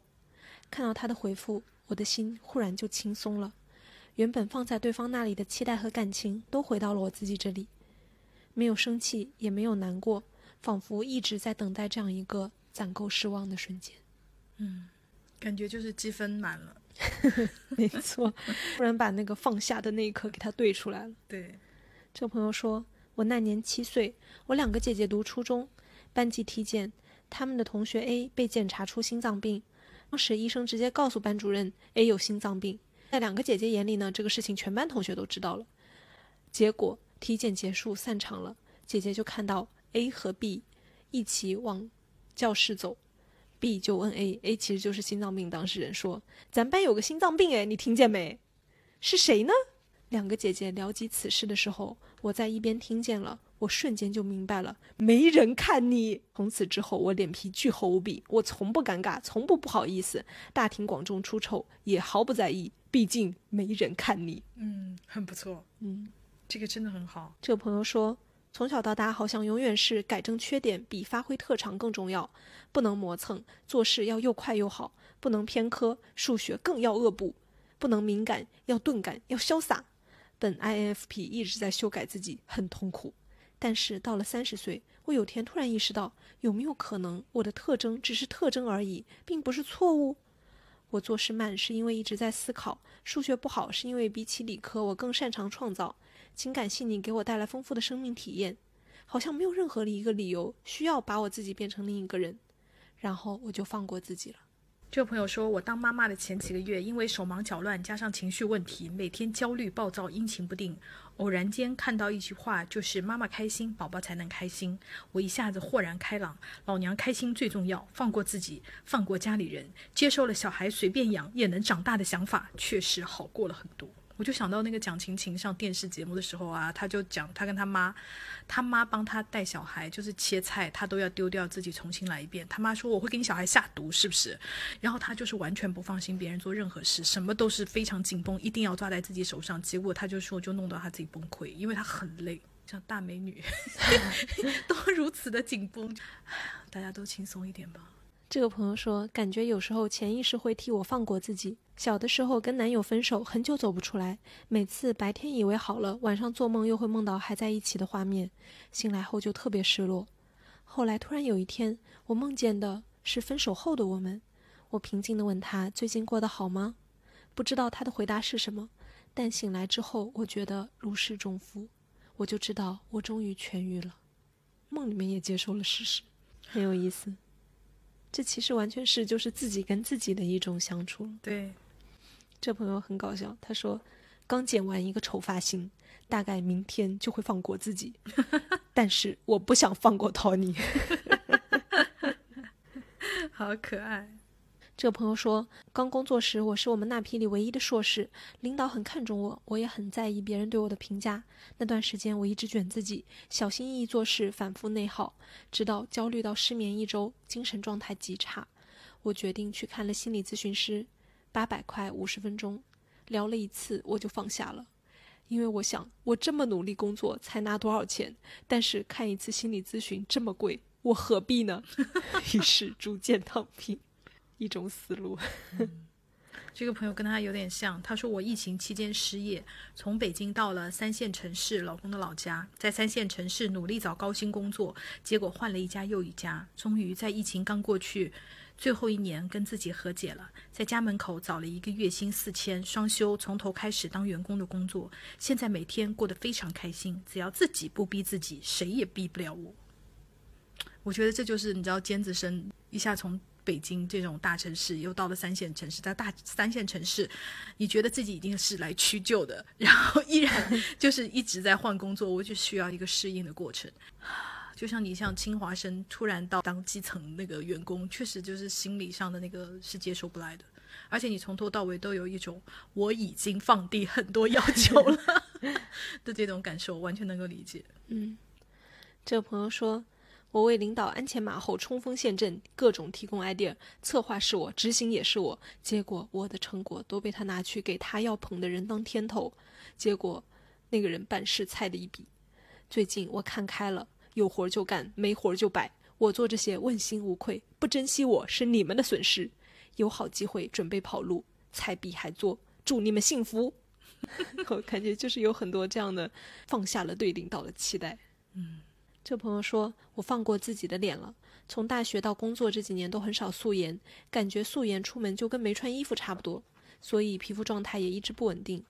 这一年医美花了不少钱，我上个月突然开悟了，每天早上脸都不洗（括号主要懒）就去上班，太爽了。”我跟皮肤相关的有另外一个朋友，就是说，呃，我从小就长得黑呀，是黄黑皮呀，然后很纠结，然后很想就是变白啊，这样子，尝试了很多很多办法，但是也没有什么用。结果他说最近看到了很多博主是黄黑皮博主，他一看就觉得嗯，这样好像也挺好的，就这样吧，就放就放下了。这个朋友说，四十有加，在高校前十年做行政，后十年转到教学岗，因为起步晚，所以我把很多精力放在了教学上。刚刚有了一些起步，碰到所在系科进行学科大改革，一下从十几个人的小系变成了光教师就一百人的大学院。而眼见着学生一年比一年少，本来可以讲的课程也在减少，这个岁数了还要重新备课，更没有时间写论文了。这几年一直在改革，因为一些原因无法说得很清楚，但总之目前持续改革中。在这种情况下，我很焦虑，也比较恐慌，严重失眠不说，动不动就心慌心悸，特别容易累。有一天下完课，从新校区往旧校区赶，因为太累，就那样在班车上哭了出来，但不敢大声哭，只能默默流泪。那天我决定放过自己，就这样吧。我不是没有努力，是非常非常努力了，甚至每天都在拿鞭子抽自己，怪自己不够拼命，可还是达不到自己给自己定的高度。所以算了吧，该认输就认输，干到哪算到哪吧。我原来也有这样的痛苦，就自己会给自己定个目标，但是做不到。我给自己的借口就是因为我还没有死，在没有死的那天，你就不能说我没有做到。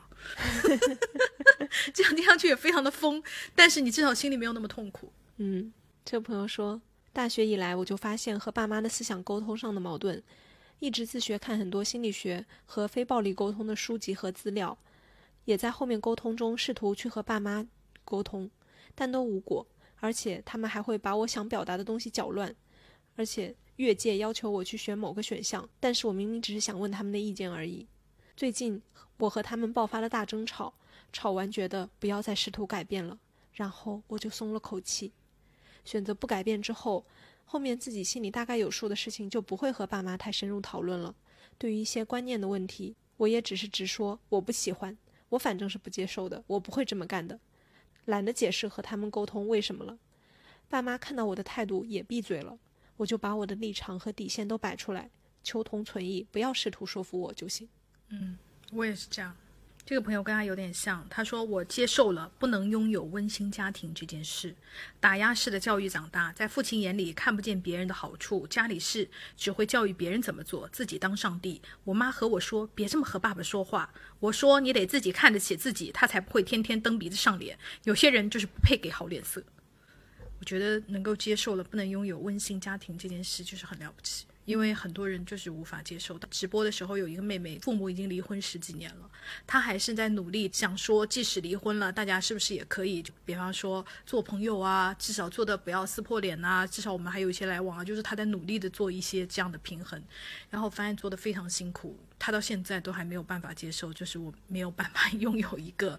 像美剧一样，分手亦是朋友这样的那种温馨家庭，因为我们中国人的家庭观念就不是这样子的。宁拆十座庙，不破一桩婚，好死不如赖活着。怎么样了？就非离婚不可吗？就凑合的也能过呀。就我们的家庭观念从古至今都是这样子的，大家很难接受，就是离婚可能会有更好的未来。慢慢接受一些现代文明的 变化。这朋友说，我跟朋友合不来，在经历很多的争吵后，我决定既然相处起来不舒服，就散了。过了几个月后。昨天我生日外卖收到了鲜花和蛋糕，他还贴了图，就是特别美。他的微信就是那个朋友的微信状态，还写了在自己的小小世界里活得逍遥舒心。他那个照片上面还有一个手写的卡片，就是对他祝福的话。他说一收到我就知道是他，因为我换了号码没有告诉过他，外卖上填的号码是我之前的，但是我们还是没有聊过天。昨天我也在犹豫，在纠结，觉得自己有亏欠，过意不去。但是我觉得这可能已经是很好的结局了，可能也是因为他没有来找我。其实我也挺害怕，万一他来找我，我们可能又会重蹈覆辙。所以他的选择就是让这个友情停在这里。好，这位朋友说，大概是初二时，忽然意识到自己无法只听一遍课就百分百掌握数学课的教学内容。当时感觉像是摸到了人生的天花板一样，做不出函数题，一度崩溃大哭。后来为了保证平和的心态，就说服自己是个普人了，摸到的不过是学历的天花板而已，而不是人生的。当然之后就一直保持着普普的成绩，上了普普的大学。长大点后接触了985大学的朋友，问他有没有摸到学历天花板的经验，回答是没有，只要想学就能掌握。短时轻松备考的各类证书也都顺利通过，仅是实习工资就比我的正职工资要多。好吧，或许我当时摸到的真的是人生的天花板。今年我妹妹初一给我打电话说学习没有动力，明明付出了和之前一样的时间，但无法得到之前那样的效果，我就瞬间遗憾而责任感爆棚。遗憾的是，我的妹妹啊，你怎么比我还早摸到了这个天花板？但好在姐姐经历过。所以有姐姐来尽快帮你调整情绪吧。这个朋友说，在得知前男友在新一段感情里也出轨、也约炮，做一系列对感情不忠贞的事情，我终于放过自己了。我跟他的恋爱关系结束以后，我一直陷在自我怀疑里。我在想，是不是因为我不够好，所以才会被分手、被抛弃？我始终想不明白。只剩三个月，我们就可以结束异地，好好谈恋爱，他却跟我提了分手。我纠结，我自我厌弃。后来我才明白，有问题的一直不是我，我是这个世界上最好的女孩子。嗯，真不错。这朋友说，之前可能因为家庭观念以及经济情况的影响，总是逼着自己放弃几乎所有的欲望，想买的东西啦，想做的事情啊，总是找各种各样的理由劝说自己放弃，甚至包括自己喜欢的人，我不值得的拥有。这个观念仿佛深入骨髓，即使后来经济情况好了很多，也是如此。直到有一次买了一双鞋，我很喜欢，五百多，当时也不差这点钱，但还是逼自己放弃了。都拿到手了，退了回去。放弃的那一刻，我为自己感到心痛和悲哀，好像从那以后我不会再这样了。所有的出发点都是以我喜欢，这能让我快乐为主。之前所有劝说自己放弃的理由，通通不成立。在那以后，真的快乐了许多。日常小事物带来的满足感，让我的生活也变得越来越幸福。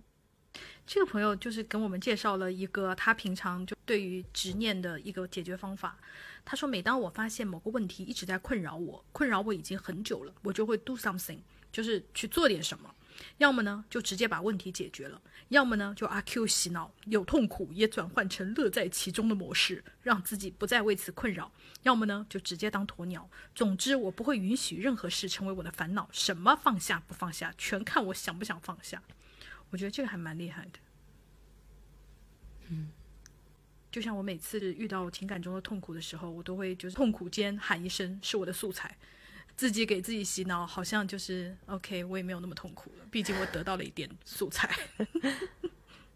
这朋友说，毕业后跟前男友分隔在同省两个市工作，经历了一年异地恋后，他辞职跑来找我。刚开始我很感动，但他却从此没有找工作，有时会做一些线上的零工，收入很不稳定。最穷的时候，两个人只能 share 一份盒饭，但他会说都是为了我，他才放弃了原来的工作。我也怕分手被说太现实，纠缠七年后，我还是选择放过自己，不再做生母。起因是他某天突然提到结婚的事，我突然慌了，觉得我的人生不能再这样被绑架了。我宁愿自己过一辈子，也不想走进这样的婚姻，就提了分手。当时他也说过我是工资高了，所以看不上他了，嫌他穷。我说如果嫌弃，也不会一直养你等你。每个人都只能对自己的人生负责，我选择为我的人生负责。后来我遇到了现任，我过得很好。这个朋友说。青春期的分别最没有道理。高中朋友因为硬要牵我的手被我骂了，所有平台都没有互删，只是再也没有说过话。大学毕业后，偶然看到他在微博发：“你对我有没有愧疚？”这不是发给我看的，但是我回复了：“有，对不起。其实我很想你。”他回复了我：“我也是。”好像冰山融化了。这他妈有什么好怄气的啊？到底？解开误会的一瞬间也很好，很可爱。这朋友说：“我们的校园文和偶像剧就是靠这几些误会堆积起来的。”但是变成影视剧或者小说之后，大家会有时候会觉得很荒谬，起码我会觉得很荒谬，就是就这，怎么就这样了？但小孩子对这样子，青春期就是很荒谬。嗯，这朋友说：“喜欢的人，对方不喜欢我，即使知道对方垃圾，我还是喜欢，还为此难过了很长一段时间。”后来考上研了，我就不喜欢了，对对方的事情一点兴趣都没有了，一点也不关注了。没想到试了这么多方法，还是上岸第一件最管用。这朋友说，本人天生自来卷，很蓬松，很炸毛，很卷。小时候一直自卑，人家都是顺顺直直的。后来工作了，就一直离子烫拉直，直到前几年开始流行羊毛卷，我也放弃了拉直，欣然接受了自己的卷卷发。放过自己，接受自己的不完美，真的很好。你省了很多烫头发的钱呢，很好哎。嗯，我大学同寝室的一个妹就是这样的，她是自然卷到就是很像黑人那种卷，但是她没有卷成那样哈。每天早上起来，整个人就是蓬的。她的人生花了巨多的钱，因为上海刚开始流行离子烫啊，那个什么的，就花钱去把它烫。但是大家又知道，你发根长出来一点。就完了，花了巨多钱。但我最近一次看到她的时候，她已经就是放弃了，还是这样的，但她就是扎了一个特别大的像黑人辫子一样的那样子。嗯，我小的时候就是那种。沙发吧，算是就是特别特别蓬，头发也粗，也特别爆炸，特别多，脑袋后面一大蓬那种。我当时就特别羡慕其他女生，头发是顺的、直的、自然的，就是直的。然后我就天天求我妈带我去离子烫。你看，都可是你现在还好，是已经烫过，还是就 是长大以后变了？长大以后自然就变了。这件事情就很奇怪。然后我妈当然就不肯，就觉得小孩追求什么漂亮，而且就觉得浪费钱嘛，因为你要一直去搞嘛。我上大学之后，头发自然就直了，就是直到了我到今天，我要去烫头发、上药水，我要比人家多上两到三倍的量才能。我就是这样，因为很奇怪，太软了，就是很自然的就会直下来，就是烫不上去。就想啊，天哪！头发真的很奇妙，到底怎么会这样？就是现在的头发是我小时候梦寐以求的，但是我现在还要去烫头发，把它烫卷。因为这时候你就会觉得颅顶要低，要把它蓬起来，人生真的很难满足。这个朋友说，不知道我算不算？前段时间我发现自己的心跳突然很快，晚上很焦虑，越关注自己心跳，发现越跳越快。焦虑的原因是和我爸妈身体有关，不太好，但是也没有很坏，我纯担心。晚上总是睡不了，或者固定时间醒来。有一天我真的受不了了，在心里骂了自己一顿，然后我睡着了。第二天正常了。在大姨妈来的那一刻，我顿悟了，原来是他。不过他前面说的那个就是心跳很快什么的，我有一点感觉像我的朋友诶，有焦虑发作。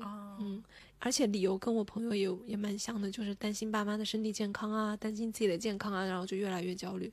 这位朋友，你也可能有跟焦虑有关。如果你下次再遇到这样的情况的话，可以看看咨询一下医生。看看要不要做一些检查什么？这个朋友说，俺是医院打工人，和当时的男朋友分手一周后，下班去坐公交车，刚走出门口，就在转角遇到了他的车，他陪他的新女友来看病。（括号我当时走出门口的时候还在想，太阳那么大，要是以前他会来接我下班的。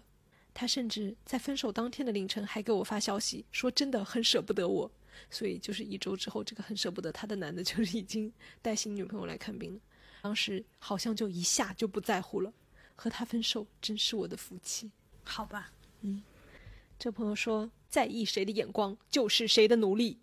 刚刚在穆老师的评论下看到这句话，赶快搬过来，姐妹们，解放自己的内心。哎，这个朋友说的一个点很好笑。他说：“我的不是这些，我的执念在于，不论我点了多少，我一定要吃完的执念。以前就是不管点了多少吃的，吃到想吐了，或者吃了发现不好吃的，到最后我都会吃完，以至于我点东西也不敢多点，一边想每个都尝一点，一边想吃不完怎么办。从小到大都是这样，直到昨天，我突然就想，我不想吃了。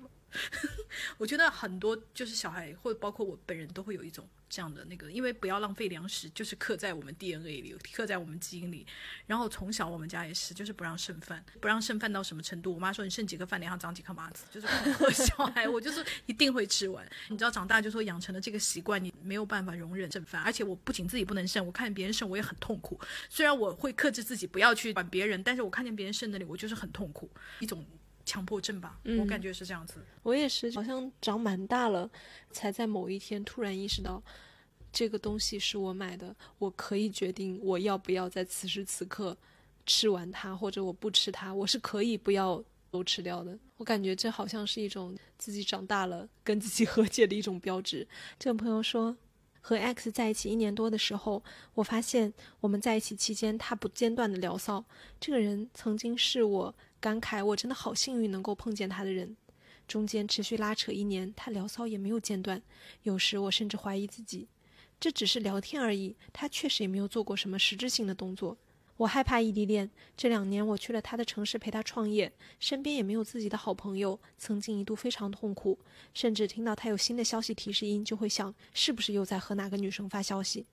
直到后来一次吵架，他自己把这件事告诉了他妈。我突然反应过来，我为什么一直不告诉任何人这件事？就是因为我还想要维持这段感情，我还想给自己留退路。然后我马上打电话告诉了我爸爸这一系列的事情，于是再也没有反悔的余地了。家里让我马上分手回家，哈哈。但我没有立刻走，我又待了两个月。这期间，不管他做什么，我都不再生气，抱有极大的耐心，就像刚在一起的时候，永远温和有力量，听他倾诉烦恼，帮他解决问题，然后断崖式分手。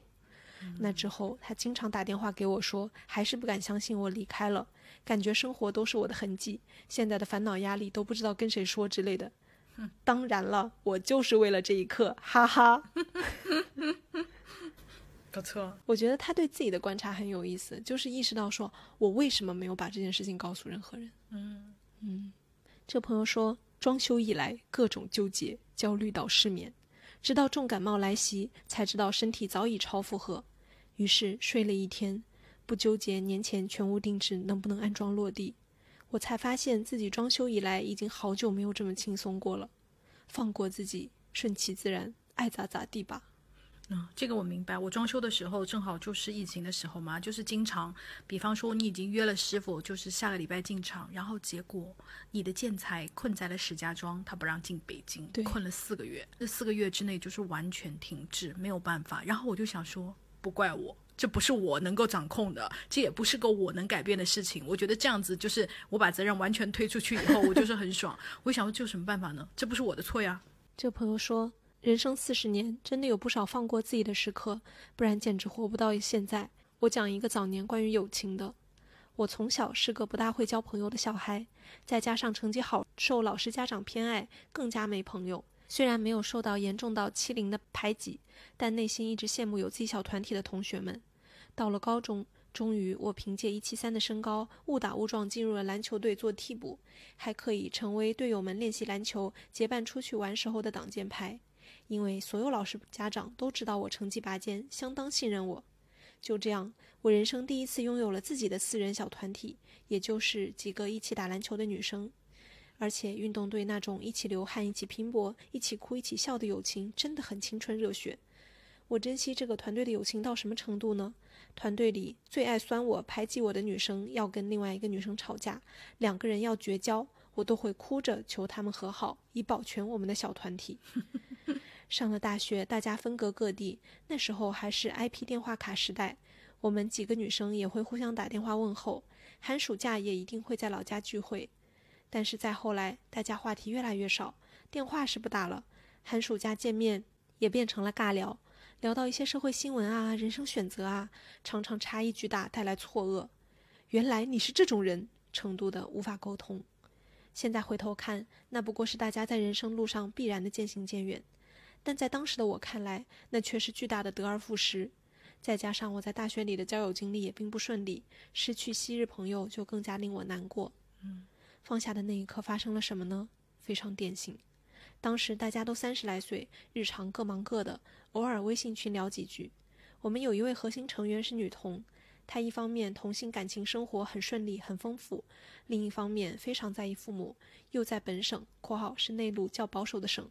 的省会城市做公务员，而且是本人和家人都很为自己工作骄傲的那种公务员，所以他常常说起自己的纠结痛苦。某天，他往群聊里扔了一张女性抱团养老的新闻图，我第一反应是这在国内肯定是要承受很大的外界压力啊，然后我就直说了。他说：“在你看来，是不是什么都是国外的好？”接着退群，把我拉黑了。我真的满头问号。虽然我对象是外国人，但我真的不会在日常在朋友圈里说外国好，甚至为了避嫌，反而尽量夸国内的好处。这个成员原先也是跟我关系最好的一个，互相住过对方家里。我大学把生活费借给他，他好几年都没有还清，我没有意见。他考研考公的过程，我的公务员爸爸还给他帮过一些小忙，他一直都说感激。以往我们之间曾经无话不谈。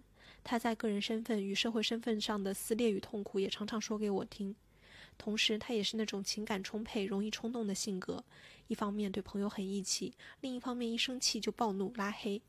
那已经不知是第几次他拉黑我了，每一次都是我前去服软，甚至哭着恳求。但是那一次，我忽然觉得算了，这种除了回忆什么也不剩的友情，我不要了。我让朋友转告他，把欠我快十年的几千块钱还给我。听朋友说，他还觉得这对他是极大侮辱。我更加觉得彼此的价值观真的太不一样了，沟通和来往的成本远远高过一个成年人日常可背负的程度。放下之后，我忽然觉得好轻松，仿佛关掉了脑中某一处杂音。而且后来因为种种原因，我和老公、孩子在十多年里多次跨城、跨国搬家，不断结识各种新的朋友。我越来越肯定放下是对的，拼命攥住过去，不如珍惜身边缘分。这朋友说，小学的时候跟爸爸一起睡，听到他出轨聊电话，其实我已经醒了，但是装作没听到，也没有告诉妈妈。过了一段时间，他俩离婚了。我一直一直觉得，如果我当时讲出来，或者跟任何一个人讲出来，都不会这样。这完全是我的责任。但其实我妈早就知道他出轨，离婚也是计划内的事。这件事一直到我成年之后很久，我偷偷跟发小说，他跟我说不是我的错，我只是一个小孩儿，我什么都做不了，这才在我心里接过去。这朋友讲的是跟妈妈之间的，他说我因为远嫁总觉得亏欠我妈，平时对妈妈百依百顺，有什么好东西都先想着她，他需要钱的时候，我宁可自己省吃俭用也要先给他。但结果就是捞不到好，他不停地跟我要钱，不停地要求我完成做不到的事，我经常被他逼哭。去年他执意要买一个房子，全家都劝不要买，家里没有足够的钱，他也不听。没钱了，打电话要我帮他借，数额还不小，我没借到。打电话给他的时候，他语气特别不好，好像我小时候做错了事，或者考试分数考低了的那种要惩罚我的语气。我和闺蜜说这个事，闺蜜说。你现在像一个溺爱小孩的家长，溺爱是得不到好果子吃的。不然我释怀了。就觉得自己这样是何苦呢？为什么要逼自己去溺爱我妈？从那以后，我再也没有主动打过电话给她，再也没有买过高价值的东西给她（括号吃的还是会买），感觉心里负担轻了不少，在远方也过得开开心心。现在就是母女关系永远回不到从前，但她时不时给我打电话，态度好了很多，也不和我要钱了，也不 PUA 我了。我和自己和解，也是和亲子关系和解了。就是太想做妈妈的好女儿。是，这个朋友讲的是做妈妈的事情。他说，我本身是小城市上完学，随便来了上海，然后跟我老公认识在一起，一起创业。从刚开始第一年，我们就是赚钱的，现在生活也很好，基本实现了阶级的跨越。最近我这几年陷入的情绪漩涡就是，生完孩子以后，我完全不知道怎么自洽，也无法跟我老公沟通相处。我怀孕的时候买了不少彩妆和裙子，总想着生完孩子要做精致妈妈（括号被网上洗脑）。我怀孕只胖了十六斤，小孩都是八斤多。没出月子，基本上已经跟怀孕前没什么差别了。但是我产后情绪很差，我开始暴饮暴食，每天靠甜食支撑。当时的问题就在于，这些跟我想象的都不一样，变化太大了，而我又没有办法和能力去解决。后来其实是痛苦挣扎到一定程度，已经无法控制的时候，我选择逃避情绪，就是什么都当看不见。最崩溃的一次，我找了一个朋友大哭了一晚上。我当时抱怨了我老公对于出现问题总是靠玩笑来解决。当时共同的朋友说了，这个就是他的 trick，他一直都会用轻松的方式来化解矛盾。你也可以放松一些。在那之后，我好了很多，一直到现在三四年，我也没有瘦回去。每天基本上也不化妆，随便穿穿就出门，已经实现了大面积自洽。客观大面积，真不错。嗯，因为我自己在小红书上也经常看到刷到那种孕妇。怀孕期间绝不能胖超过多少多少多少斤，各种就是要求，然后就是会有很多孕妇来秀说啊，到卸货那天我才胖了八斤，什么什么，就是大家那个，我就想说天呐，就是经常刷到的人真的是压力很大耶。我感觉就是一种时尚的压力，对，但是他又说的是健康，因为你胖的话，你生小孩就很不好生嘛，不要生出巨大儿，但是。怎么说呢？我就感觉这件事情很微妙。嗯，确实有健康的成分在里面，但是里面你不得不说也有很多时尚的东西在里面，就是它是一种时髦精的生活标准。对，还有双重压力在里面。这个朋友说，我以前一直纠结，我爸到底爱不爱我？我爸到底爱的是爹这个角色，还是爱我本人？现在我长大了，很多时候在父母面前开始充当监护人的角色，就觉得算了。管他呢，因为我发现我自己当爹这个角色还挺爽的。每次我爹想跟我发脾气，又忍下来的样子很解压。管他到底爱啥，现在听我话就行了。我觉得他就是有一点类似像那种，他到底是爱我的人还是爱我的钱 那种。我感觉这两个东西就是是无法分开的。他可能既爱你，也爱他当爹的那种权威感，也是有可能的。嗯，既然你已经放下和解了，OK，不要再去细想了。这朋友说。作为一个胖小孩，我从小就经常受到来自周围人的嘲笑，有些嘲笑并没有恶意，但还是让我感到很受伤。因为身材的原因，我还曾经被有好感的男生拒绝。他捏了一下我腰间的肉，说：“我没有办法接受这个。”当然，我现在觉得他很没品，很不尊重人。大四那年，我终于决定减肥，一年多的时间，从一百六十多斤瘦到了一百一十斤。瘦下来之后，我的世界也发生了微妙的变化，开始得到周围人的称赞，算是挤入了普通人中小美女的队伍。本科毕业后，我出国读书，打算在国外继续我的减肥大业。但可能因为环境的转变，外加我心态上的急功近利，我开始有了 eating disorder 的迹象，就是进食紊乱的问题。不管吃什么，我都疯狂计算热量，并企图通过运动抵消掉。比如吃掉一个苹果，就立刻躺在地上开始做卷腹和平板支撑。没过多久，我就开始暴食。晚上在公寓和楼下的超市买一堆热量爆炸的巧克力和饼干，甚至没办法等到回家，在等电梯的间隙就撕开包装开始往嘴里塞。第二天又因为体重上涨，一整天只吃一点东西。如此反复久了之后，我开始催吐，先是风卷残云吃一大堆，然后立刻去卫生间吐出来。我们公寓的隔音没有很好，我很怕吐的时候被室友听到，于是每次都先把音乐开到很大声。那段时间我的情绪也非常复杂，一方面害怕自己反弹又变胖，一方面害怕自己在异地的深渊里越陷越深，而且每一次发作时我都非常羞耻。后来我终于和体重言和，觉得我不需要再瘦了，保持现状就很好了。于是我开始正常吃三餐，重新学习建立和食物的关系。现在四年过去了，我没有变得更瘦，也没有变胖，一切都正常。但其实直到今天，我都不能说自己对体重无所谓了。我还是会担心自己变胖，每一天都会量体重。形体焦虑这件事，可能在每个女生身上都多多少少会有吧。我想，这也是这个社会审美的塑造、社交媒体的鼓吹，让我们所产生的不安全感。似乎身材也是一种 performance，你只有表现够好，才配被爱，才配自信。这其实是很悲哀的。我还是想跟所有深陷形体焦虑的女孩说：You're more important than this number。你比那个数字，你比体重计上的那个数字更重要。善待自己，以及如果真的发展到了 eating disorder，一定要勇敢求助。问他说：“天哪，你一路走过来真的很不容易，因为有很多朋友在有了进食障碍之后，就是甚至会发展到更严重的程度吗？”就说有没有什么让你显著缓解的这样的一个因素呢？他说有。回国后到工作前的一段时间，我一直待在家里。我和妈妈说了我的焦虑，但没有具体到暴食催吐这些情景。我妈妈非常理解我，一日三餐都做我爱吃的菜给我。我就是从那个时候开始变好的。妈妈做的家常菜就是我的解药。看她放过自己的这个过程中，就是妈妈的爱，来自身边的人的支持，就是也是非常非常重要的一个因素。嗯，就很不错，嗯因为。很多家长是会说：“你该减肥啦！你看你现在胖成什么样子了。”其实我们讲了这么多放过自己这件事情，或者大家是如何放下心中的某个心结的，我们为什么要谈这个呢？天哪，也是一个很 蛮老生常谈的问题。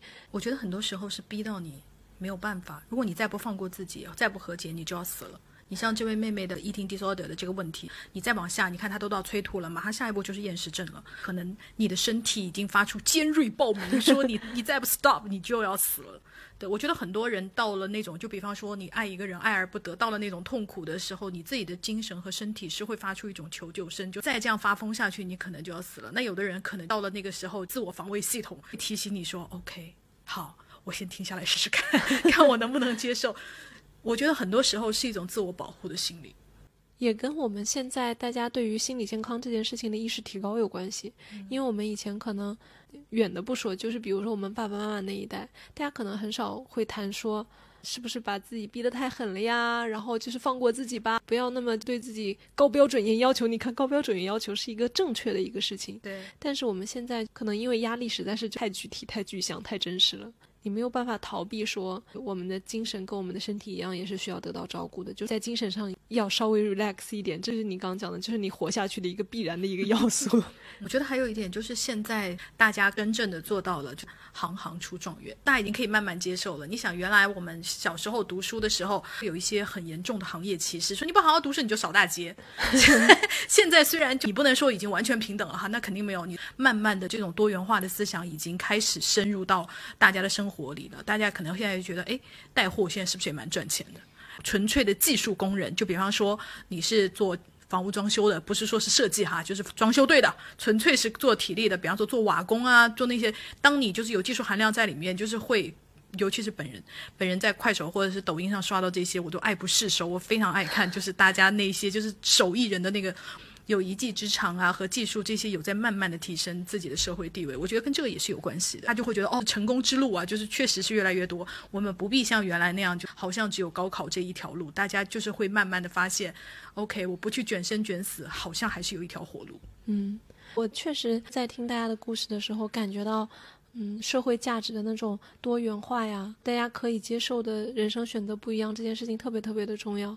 当我们每一个人都只有一条跑道的时候，那当然就会，我慢了就是我输了 或者就是我不结婚就是我输了，我不生小孩就是我输了。但是大家每个人都有不同的路的时候，可能就是更容易放过自己一些吧。当然，我觉得。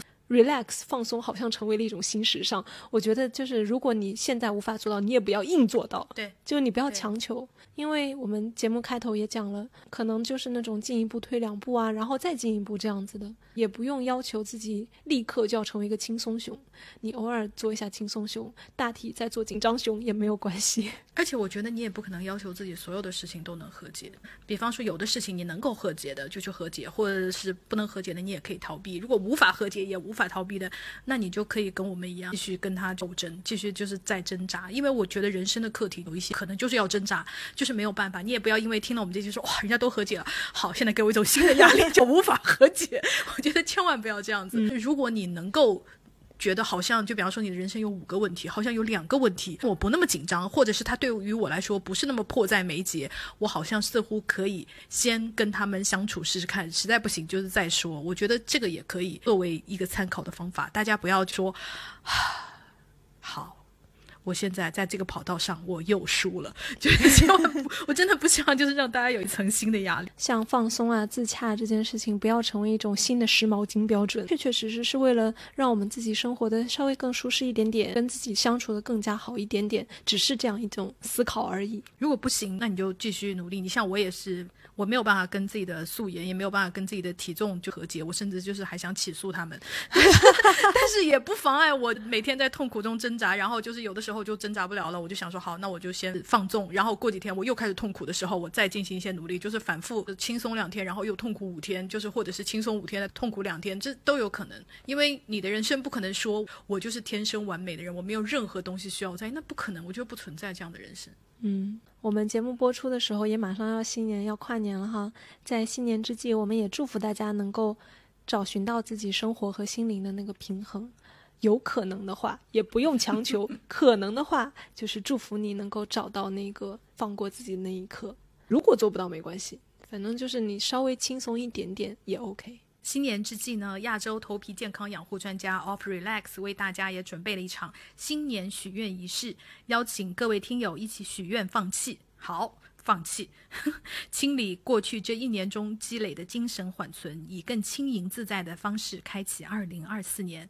欢迎各位听友关注 Off Relax 的官方微博、小红书和微信公众号，了解更多活动信息。我们开头就讲了 Off Relax 是我们自己都比较喜欢的品牌，然后我们确实也是在用。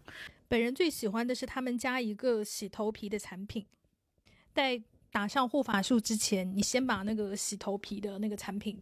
涂在头上，然后洗完之后再上洗发水啊。我很爱，每次洗完以后，你确实感觉到我头皮是干净的。哦，这样子。嗯、洗完了以后，你再用他们的护发素啊，或者是洗发水啊，就是再洗。但是我每次头皮的，也，不叫头皮什么？完了忘了，天哪，还是我们客户，反正就是那个洗头皮的。我真的是很真诚的在说，对，叫头皮轻盈凝露液，但通常是叫头皮清灵液。真的很爱用，我每次就是先用它洗头皮的时候，我已经感觉到舒适。我是用他们的洗发水，是从去年就开始用了。头皮养护专家，我觉得这个事情确实很有道理。因为我自己用洗发水，我都是会换的，就是一段时间我换一下，不会一直用同一个。然后我刚好最近这段时间用回了我从十几年前就开始用的一个国外知名大牌 的一个洗发水，但是我不知道为什么，反正我就是它变了还是我变了，反正我跟它就是不对盘了，以至于就是说我用那个洗发水洗完之后，我很明显这这一个星期我发现我有头皮屑，很奇怪，而且那个头皮屑就是是那种头皮干的一大块的那种，在刘海附近，你你能看到的那个地方。就是超明显，然后我一看我就吓了一跳，天呐，怎么会这样子？我就拿出了就是 Off Relax，天呐，真的好像广告，哎，但本来就是广告啊，但是这是真的，就是我又我就想到说，因为我之前用它真的洗得很干净，头皮会很清爽，就用了之后果然就没有头皮屑了，真的就没有。洗完了之后，我感觉它控油效果还蛮好的，就整个头发就会清爽两天吧。嗯嗯，因为我头发油的还蛮快的，反正对我来说很不错。而且我很喜欢它的香味，对，淡雅高级，对，那种我不知道算是有点沙龙香的那种感觉吗？我也我不知道怎么形容，反正就是很高级，给我留下很好的印象的是我第一次用的时候，我印象特别深刻，是我洗完那个头，我没有太在意它的香味这件事情，我就觉得哦，OK，不错，挺高雅的，就躺床上去睡觉了。睡觉了之后，因为你头发平的铺到你的后脑勺上，就是在枕头上散在你脸旁边，你就会闻到那个头发的香气。我一瞬间有种被安神的感觉。我第一次就是闻到一个洗发水给我产生这样的感觉，那一刻产生了哦，哇哦，有这样的一个心理活动，所以我就真的还蛮喜欢这个洗发水的。我是因为我洗完头发会用干发帽，因为我头发长嘛。我用完干发帽的时候，有一次我坐在床上在直播的时候，干发帽就是它过段时间就会从头上掉下来，你没注意。后来我就收拾干发帽，就是我一堆东西捧在手上，就是我的浴巾啊，还有要换洗的衣服啊，然后包括干发帽捧到手上的时候，我就从干发帽里闻到了那个香味。我想说哇，好香哦！当时还没有反应过来是什么香味。后来我就凑近在我的手上那一堆衣物中找出是什么在发香的时候，我发现哦，是那个干发帽里面就是头发湿湿的那个香味。我就觉得哦。它是会让你去寻找的那种香味，它真的怎么说呢？相如其名，就是这个东西就是很符合它的名字，就是很 relax 的那种香味。嗯嗯，我们说了那么多 off relax 这个好用的洗发水，即日起到二零二四年一月三十一日。手机淘宝搜索 Off Relax 官方旗舰店，下单前找客服报暗号“言外之意”，就可以以九块九下单购买 Off Relax 年终礼包，内含明星洗发水、护发素和发膜小样。此外，还可获赠听友专属福利——时间漫游线香一套，陪你度过自在的时光。具体活动时间呢，就请以品牌官方店铺的信息为准喽。哦，哇哦，时间漫游线香，因为感觉他们做香还蛮厉害的，我还蛮好奇这个东西它到底是是一种什么样的味道。对，OK，那最后我们还是要感谢 Off Relax 赞助本期节目播出，也祝大家新的一年更加的放松一点点。好，那我们也祝大家在二零二四，天呐，二零二四来的好快啊！也祝大家在二零二四开始能够至少就要求目标不要放太高吧，至少能够和自己和解一件事情就好。大家的目标可以放得更加的小一点也 OK，比如说就有前面那个朋友讲的，发型被剪丑了，明天就跟自己和解，也 OK。还有一个朋友在我们就是录这个节目的前几分钟突然留言，我看到很好。他说他最近学到了一句话，叫“没有一劳永逸的解决方案”。我觉得很多时候我都太想有一个办法解决所有事情了，做不到的。我既不能知道以后如何，也没本事做长期规划。我能做的就是出现一个问题，解决一个问题。离职也是，找工作也是，想长期打算，但根本没有有用的想法。也就是说，我们今天这期就要用沈玉琳的一句话来结束，那就叫“关关难过关关过”。大概就是这么个意思吧。对，没错。好，那我们今天这期就到这里喽。好，那拜拜喽，拜拜，下次见喽。